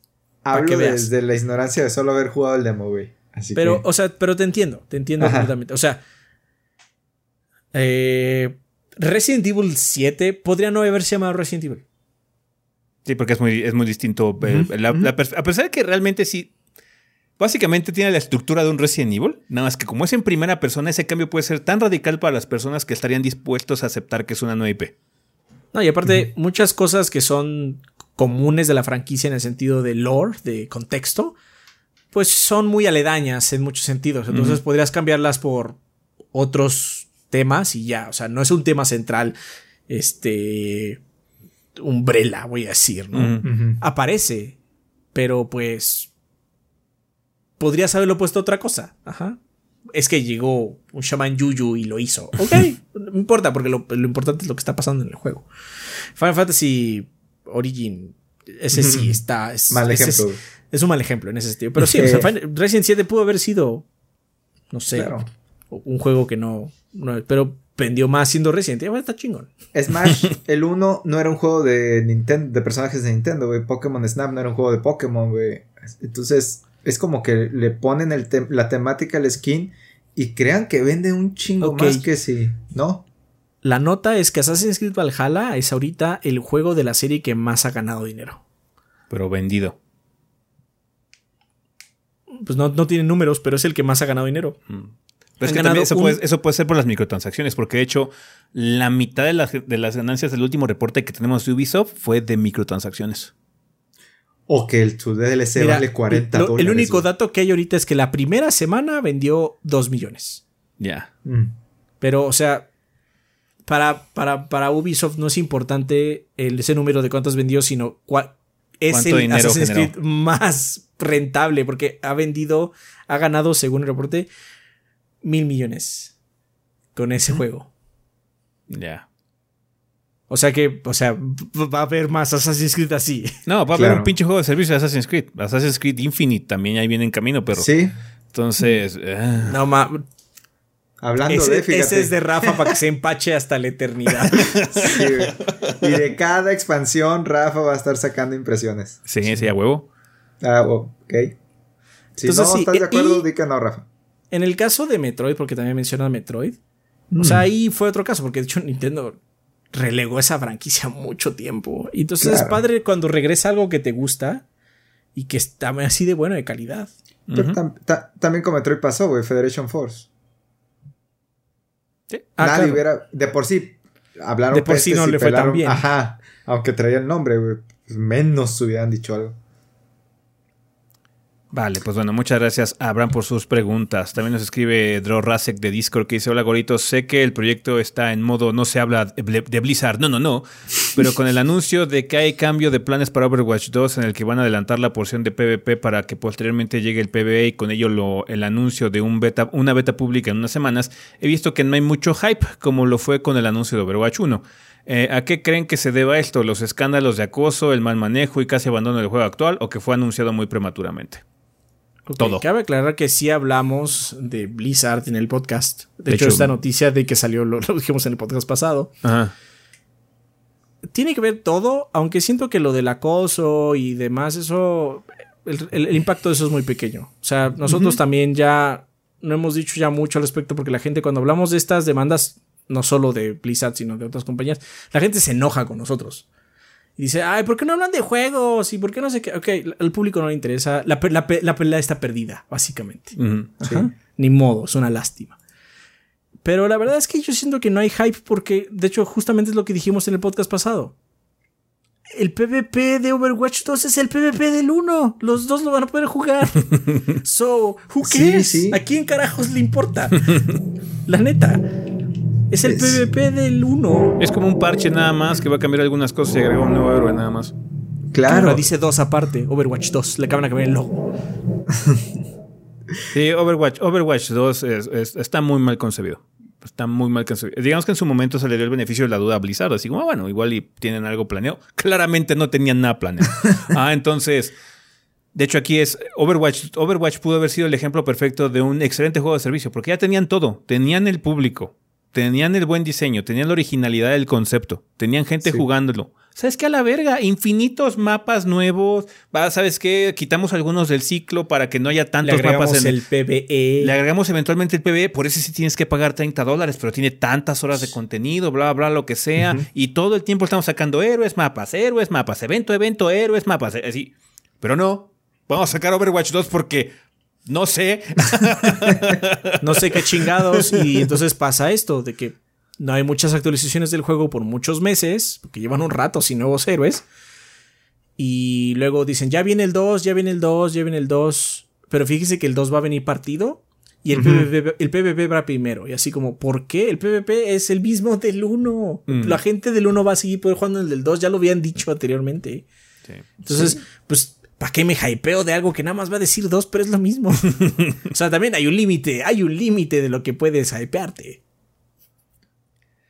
Está muy eh, raro, güey. Sí. De hecho, no, es creo que la pregunta dos es de eso. Dice dos, ¿creen que el contenido va a ser suficiente dado que lo que contendrá esta beta no tiene nada nuevo ya que todo lo nuevo ya fue mostrado hace bastante tiempo? Ajá. Es un retrabajo de personajes, güey, es un retrabajo de texturas, de rediseño bien leve en algunos casos de personaje.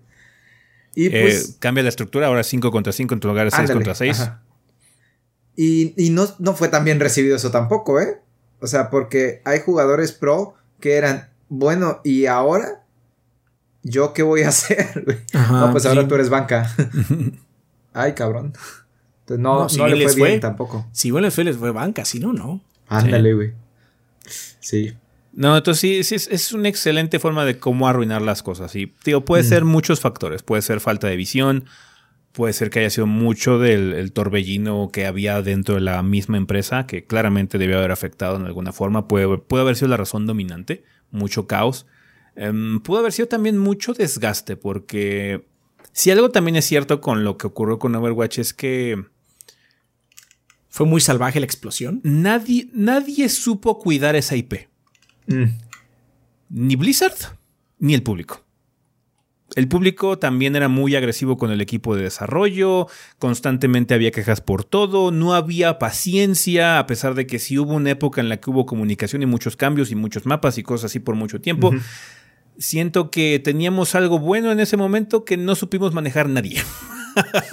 Entonces, sí, o sea, obviamente la mayor responsabilidad es Blizzard, ¿no? Ellos son los encargados del proyecto y tienen toda la responsabilidad, pero también siento que la audiencia no, no supo manejar muy bien las cosas. Eh, que pues también puede ser por el hecho de que había mucha animosidad contra Blizzard en esa época, porque también se fue, fue algo que se fue construyendo con, con, el tiempo, ¿no? No fue algo que simplemente ocurrió el año pasado ya, no fue algo que llevamos arrastrando, ha habido controversia tras controversia tras controversia, entonces entiendo, entiendo por qué pasó, pero también no deja de ser una realidad, ¿no? O sea que sí, eh, ya.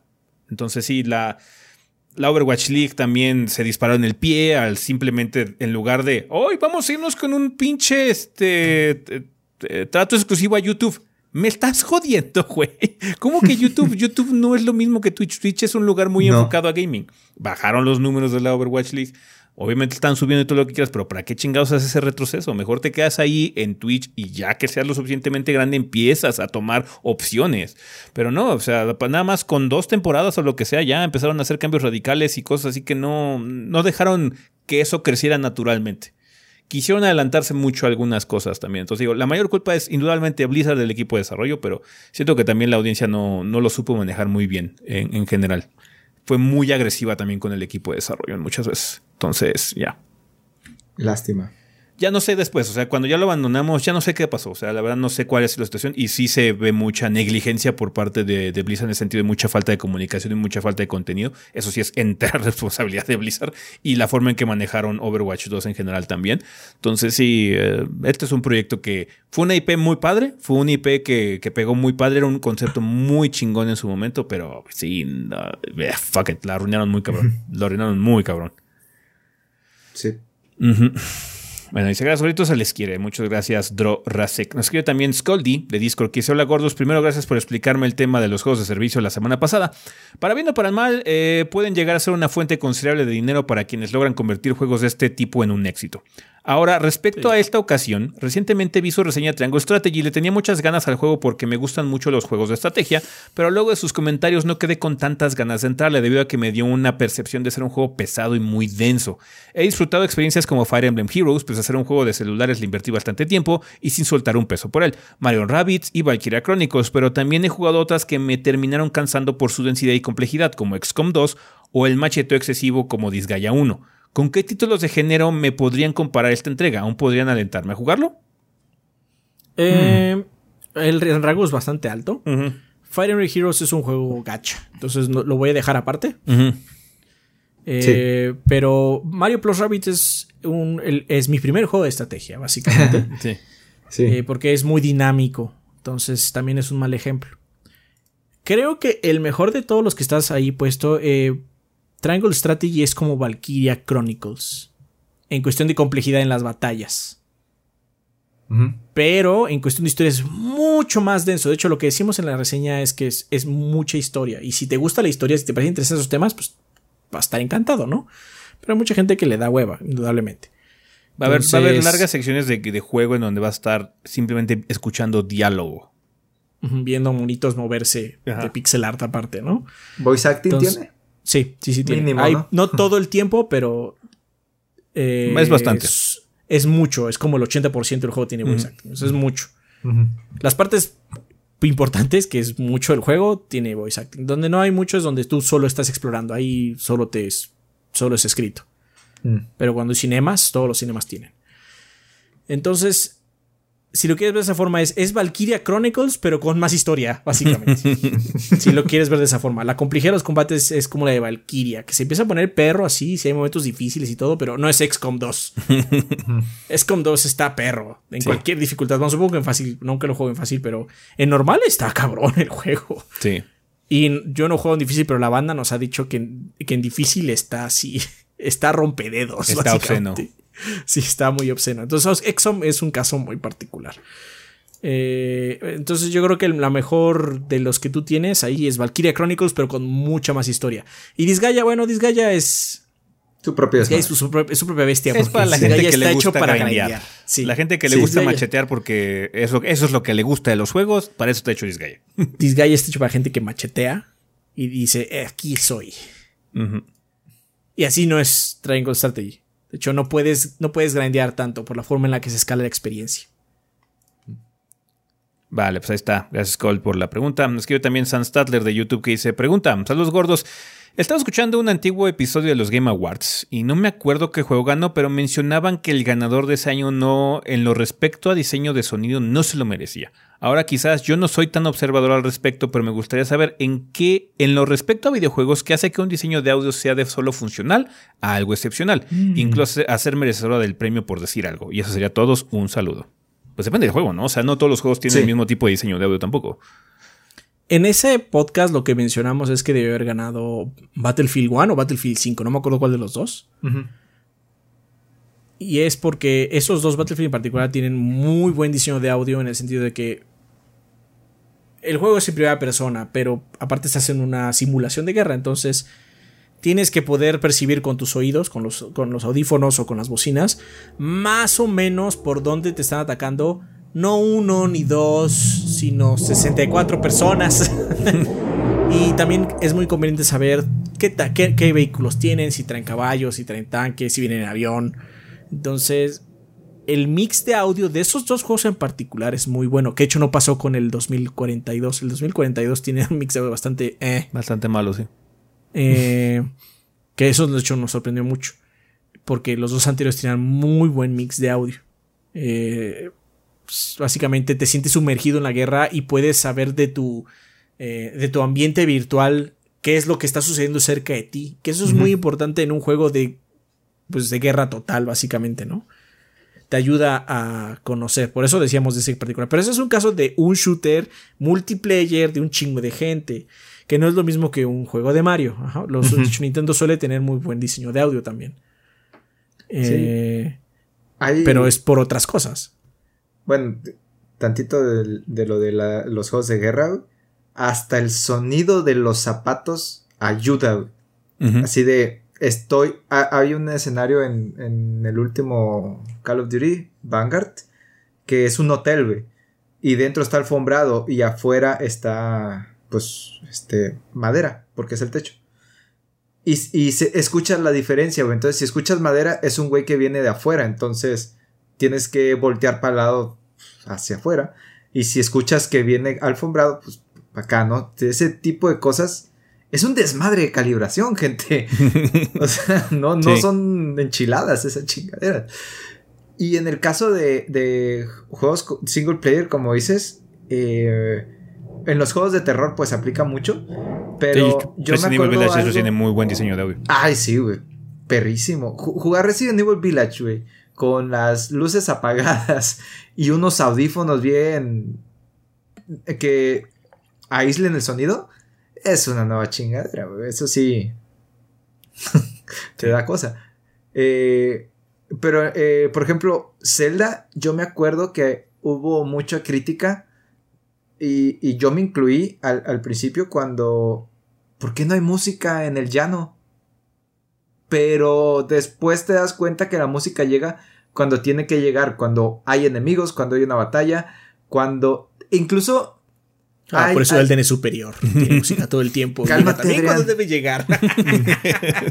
perdón, perdón. No puedo evitarlo, perdóname. Ya veremos con Zelda. No, ya, espérate. Este. Luego hay, un video incluso que, describe todo eso, pero en Zelda, güey, los, los sonidos cambiaban incluso dependiendo de la cantidad de enemigos con los que te enfrentabas, güey. Había más tambores, había más piano, había... variaba, es muy dinámico y fluido. Y, y ese tipo de cosas mucha gente no tiene como el gusto para percibirlo, güey. Entonces está muy cabrón. Pero es un trabajal. Gran, el, el diseño de sonido es si se lo toman en serio, es casi tan complicado como, el diseño de, los controles para que se sienta bien en el gameplay. De hecho, otro juego que tiene muy buen sonido es Hunt Showdown. ¿Mm? Ese juego tiene muy buen sonido. Para hacer un Battle Royale, que luego los Battle Royale se prestan más para que sean como muy visuales.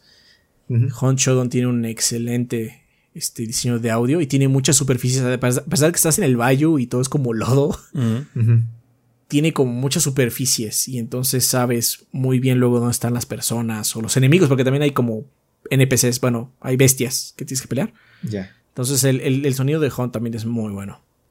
Luego también, como dice, como dice aquí, también es mucho de atmósfera. O sea, ya un, diseño de sonido que me gusta mucho es el de Returnal. Y sí, hay, ayuda mucho para ser servicial con respecto a dónde está un enemigo, qué tipo de enemigo te está disparando con qué y cosas así. Pero también hay mucha atmósfera de sonidos de cosas alienígenas para que sea mucho más inmersivo el estar caminando por el planeta, ¿no? Y hay sonidos muy particulares. De hecho, es lo que mencionamos, por ejemplo, en, en Forbidden West, que Forbidden West no suena como otro juego Tiene como sonidos muy particulares también, entonces hay como mucho trabajo ahí para que le genere una identidad muy propia al universo de Horizon. Entonces ahí también ayuda mucho el diseño de, audio, ¿no? Porque hay, juegos que se escuchan muy genéricos, ¿no? Que son así, más bueno, es que se escuchan los pisoteos, bla, bla, bla.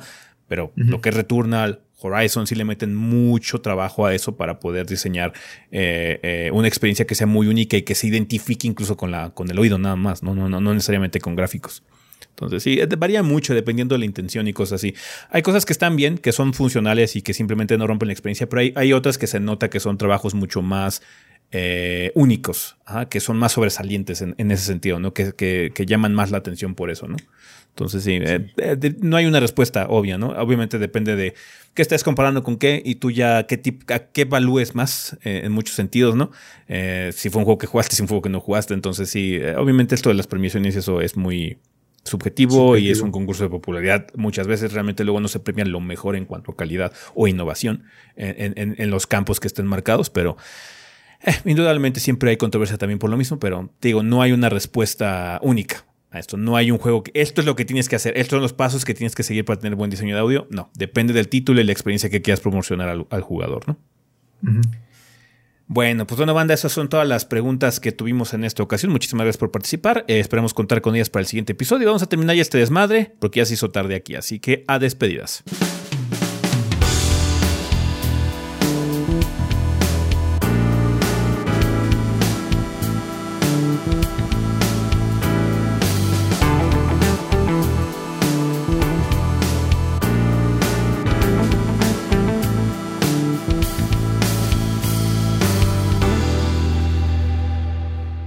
Ok, banda, pues ya estamos aquí en la parte final final de este episodio. Tenemos regalos que nos mandó la banda Adrián. Helric Huga dice: Buenas gordos, les dejo un puño de códigos variados para la banda. Y sí, efectivamente. Eh, son códigos para Brawlhalla, para Dead by Daylight, para Roblox, para Call of Duty Mobile, para Lords Mobile, Guild Wars 2, eh, Black Desert Mobile y Splitgate. Muchísimas gracias. Eh, también dejó las instrucciones, pero no las vamos a poner. no manches, son tan larguísimas. Porque, aparte, o sea, si les interesa el código de Black Desert Mobile, que son cosas extras, seguramente ya saben cómo hacerlo. Sí. Mm. Muchísimas gracias. Muchas gracias. ¿Qué más eh, Falconi 117 dice: Hola gordo, les dejo un código para un Madden 22 en Origin. Saludos. Gracias. Madden. Eh, también Dart Rorschach dice, ¿qué pedo gordos? Aquí de nuevo Dart Rorschach con otro regalito. Antes que nada, quisiera dejar un mensaje para todos los miembros de la banda gordeadora. Recientemente atravesé una situación muy fuerte con una amistad que me lleva a decir lo siguiente. Banda, no están solos. Todos sabemos que la vida puede apestar la mayor parte del tiempo, pero siempre tenemos personas que nos darán eh, todos apoyo y cariño y nos ayudarán a seguir adelante. Y aquí entre los gordeadores nos podemos dar mucho de eso. Si están pasando un momento muy difícil, sepan que nos tenemos entre nosotros. Y si necesitan alguien con quien hablar o mínimo una dirección, búsquenme en el Discord de los... A ah, distracción, perdón. Supongo que también dirección. Búsquenme en el Discord de los gordos y déjenme su mensaje. Siempre estaré ahí para ustedes. Ahora sí, el regalo es Madden NFL 22 para Origin. Eh, igualmente. Dice un abrazo a todos y que el gordeo atraviese el cielo, el tiempo y el espacio. Muchas gracias, Dad Rorschach. Gracias. Lira Weón dice: Hola gordos, como ya es mi cumpleaños y no quiero acabar como el de Supercampeones, ahí van regalos de Game Pass, cosas para Doom, el otro soldado verde y demás. Ah, paquetes de objetos estéticos para Doom Eternal, tres paquetes de objetos estéticos. Halo Infinite, paquete Past Tense, Mungus, llavero de Apex Legends. Y termina diciendo Postdata, ¿sabían que hay una VTuber que tiene una voz muy parecida a Laura Bailey? Por si había alguien que quería escuchar a Lucina jugar Hollow Knights. Se la lavan y cuídense. Perfecto, muchas gracias. Franco Gómez dice: eh, hola gordos, aquí el Franco Gómez dando lata de nuevo. En verdad no puedo dejar de, por su magnífico trabajo, supongo que no puedo dejar de ver, por su magnífico trabajo, aquí les dejo unos regalos para la banda. Muchas gracias Franco. Es Madden NFL 22 para Origin. Nos dejó algunas preguntas, pero son muy internas del proyecto. Entonces, nos vamos a tener que saltar, Franco, una disculpa. Sí, muchas gracias, gorditos. Espero no ser muy intrometido y puedan contestar mis preguntas. Lamentablemente no las contestamos. sin más, me despido. No sin antes decirles, se la lavan que hasta acá lleguen. Ok, Franco. Gracias, Franco. Y, eso es todo. Perfecto. Estos regalos van a estar en nuestra cuenta principal de Twitter a lo largo de los siguientes días y semanas, banda. Muchísimas gracias. Vergas, ¿tenemos algo que recomendar? Sí, yo sí. La, eh, el anime de Rascal Doesn't Dream of Bonnie Girl Senpai. Que Mm. creo que lo conocen como Bonnie Senpai. Sí, para Sí, más corto. Así que lo recomendó hace tiempo también. Está No, bien en, Netflix, que- en Netflix está la película ah, también. Fíjate que me dijeron, Kid, ve la película, ve la película. Todo el mundo me dijo, ve la película. Pero no me he fijado si está en Netflix, güey. Ya. Sí, porque la película No, continúa. O sea, es que la serie termina, pero no termina realmente. Entonces sí es como continuación directa. Es como un episodio grandote. Y- Ah, ok, pero ¿no es segunda temporada o qué? ¿Por qué quieren matar a esta gallina del huevo de oro? Mm, no Sin hay segunda temporada todavía. Creo que Todavía. es. No me, no me acuerdo, pero creo que ya acabó. ¿El manga? No estoy seguro, pero es- creo que es una novela visual. Entonces, digo, no novela visual, novela ligera. Entonces, creo que ya había acabado por algo. No me acuerdo, pero este. La película está bien. o sea, La película es una muy buena conclusión. Porque la serie no, no concluye. Concluye, concluye. ¿ah? Pero es, es muy Son padre, como- sí, es muy buena. Son como cuatro mini historias, así, en tres capítulos cada una más o menos. Pero sí, está muy- O sea, no, no llevan ninguna expectativa de esto. Venía de ver eh, eh, a la chica esta que no se puede comunicar, ¿cómo se llama? Ujú. Ah, este, Comisan. Comisan. Com Comic Can Communicate. Y dije, ah, pues mira, me recomendó esto, dale. No esperaba nada, güey, está bien, perro. Sí, me sorprendió, me gustó. ¿Ya mucho. viste, de, ¿ya viste Yakuza, de Yakuza Amo de Casa, güey? De la primera, no sé si llamarle temporada, güey, porque dura bien cortito los episodios, güey, pero sí. ¿Ya está sí, la segunda, perro? El primer ¿Ya? escupitajo de episodios ya, ya lo vi. Sí, güey. Pero sí, sí me lo aventé. Bien, bien, Sí, bien, bien. Sí, sí, muy buena serie también. La recomiendo. Les digo, también está en Crunchy, me parece. Entonces pueden en verla en, varios lugares. Bien, ¿algo más?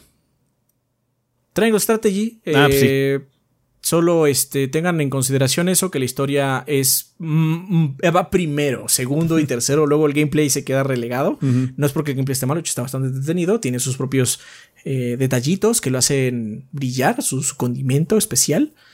Pero luego sí es así como vas a soltar el control y vamos a ver un rato de historia. Lo cual me parece peculiar porque, pues, es el Switch, ¿no? Entonces puedes jugarlo en handheld, ¿no? Sí. Y hay una de esas conversaciones que me vete acostado en la cama. Y fue así como, ya me aburrí de cargar el Switch sin hacer nada, básicamente. ¿no? Que no me pasó, que no me pasó en la tele. En la tele nomás dejé el control en la mesa y me puse a verlo y ya. Entonces es una situación rara. La historia está buena, no estoy diciendo que esté mala, pero pues sí es algo denso en ese apartado y por lo mismo sentimos que puede alejar a algunas personas. Pero pues vean la reseña, o sea, de hecho la conclusión es muchas cosas que dijimos aquí están haciendo que estén salivando por este juego y la verdad es que sí, si te pega, you know, you know, está bastante bueno. Sí, sí, sí, lo está. Vale. Yo les recomiendo que no jueguen Babylon Sol. Está horrible. Entonces, ya, ahí lo tienen. Eh, bien, pues bueno, banda, muchísimas gracias por eh, habernos acompañado una semana más. Eh, recuerden, banda, que tenemos redes sociales. Nos pueden encontrar en Facebook y en Instagram como Tres B. En Twitter tenemos la cuenta de Twitch. Si no, tenemos cuentas personales como eh, Chobi el Rafa, Chobi Adrián, S, y Cinética Sam. Kid, ¿a ti dónde te encuentran? En Twitter como kid-vg, en YouTube, Twitch, eh, Instagram, Facebook como kidvg, sin el guion bajo. Y en el canal de, YouTube pues subo videos con noticias todos los días. Hay un especial de persona que mencionaste que a lo mejor ya está publicado o no. Yo creo que se publica esta semana contigo, Ujú. Ezequiel. Sí. Y pues nada, eh, si se suscriben, yo convenzo a Adrián de que haga un pilo de literatura de Moby Dick. Ja, qué mentiras. Listo. Suscríbanse y lo averiguarán, mentira, mentiras, mentiras está, del güey. niño Kid. Yo- Suscríbanse, banda, porque sí, dejo, ahí, está, ahí está ligada la serie de Kid de Final Fantasy XIV. Ya está empezando a practicar todo, ya está empezando Tú- a planearla. Adrián, tú haces el pilo de literatura de Moby Dick y yo hago serie de Final 14. ¿Qué hubo? No. Vas a hacerla de todos Aparte, modos. aparte, Aquí- aparte, aquí, aquí, este, estás molestando a la Va. persona equivocada. Rafa es Moby Dick. ¿Me estás diciendo que no, Adrián? Sí, estoy diciendo que no. Porque aparte, Nada. si vas a jugar Final, esto vale dinero. Ah, pues claro, y tu un pila de literatura de Moby Dick, güey. Va a ser tu pila de literatura más lista, güey. No, no creo. bueno, quizás por el morbo, pero no. Sí. Vale. Pues bueno, banda, muchísimas gracias también por el apoyo que nos dan en Patreon, en Twitch y a la gente que compra productos en la tienda también. Eh, muchas gracias a la gente que también que escucha esta, este programa en su versión en audio a través de Spotify, iBox, Podbean y demás lugares donde haya podcast. Muchísimas gracias por escucharnos y un saludo donde quiera que estén. Vergas. ¿Pensamiento final? Elden Keith. El de Ah, Kid, no, güey. no. Elden Keith, ya hace falta, ¿no? Kid Walker. Se ve madres, güey. No se ve nada ahí. Elden Ring. No, Final, Final está más cabrón. O Por lo menos en cuestión de horas, tienes Sí. más horas de Final. No le Elden temas al éxito, Kid. No le temas al éxito, Kid. Más tu horas serie de Persona güey. 5 fue la serie más exitosa de tu canal, ¿sí o no? Hay gente muy morbosa en este mundo, güey. ¿Sí o no, Kid?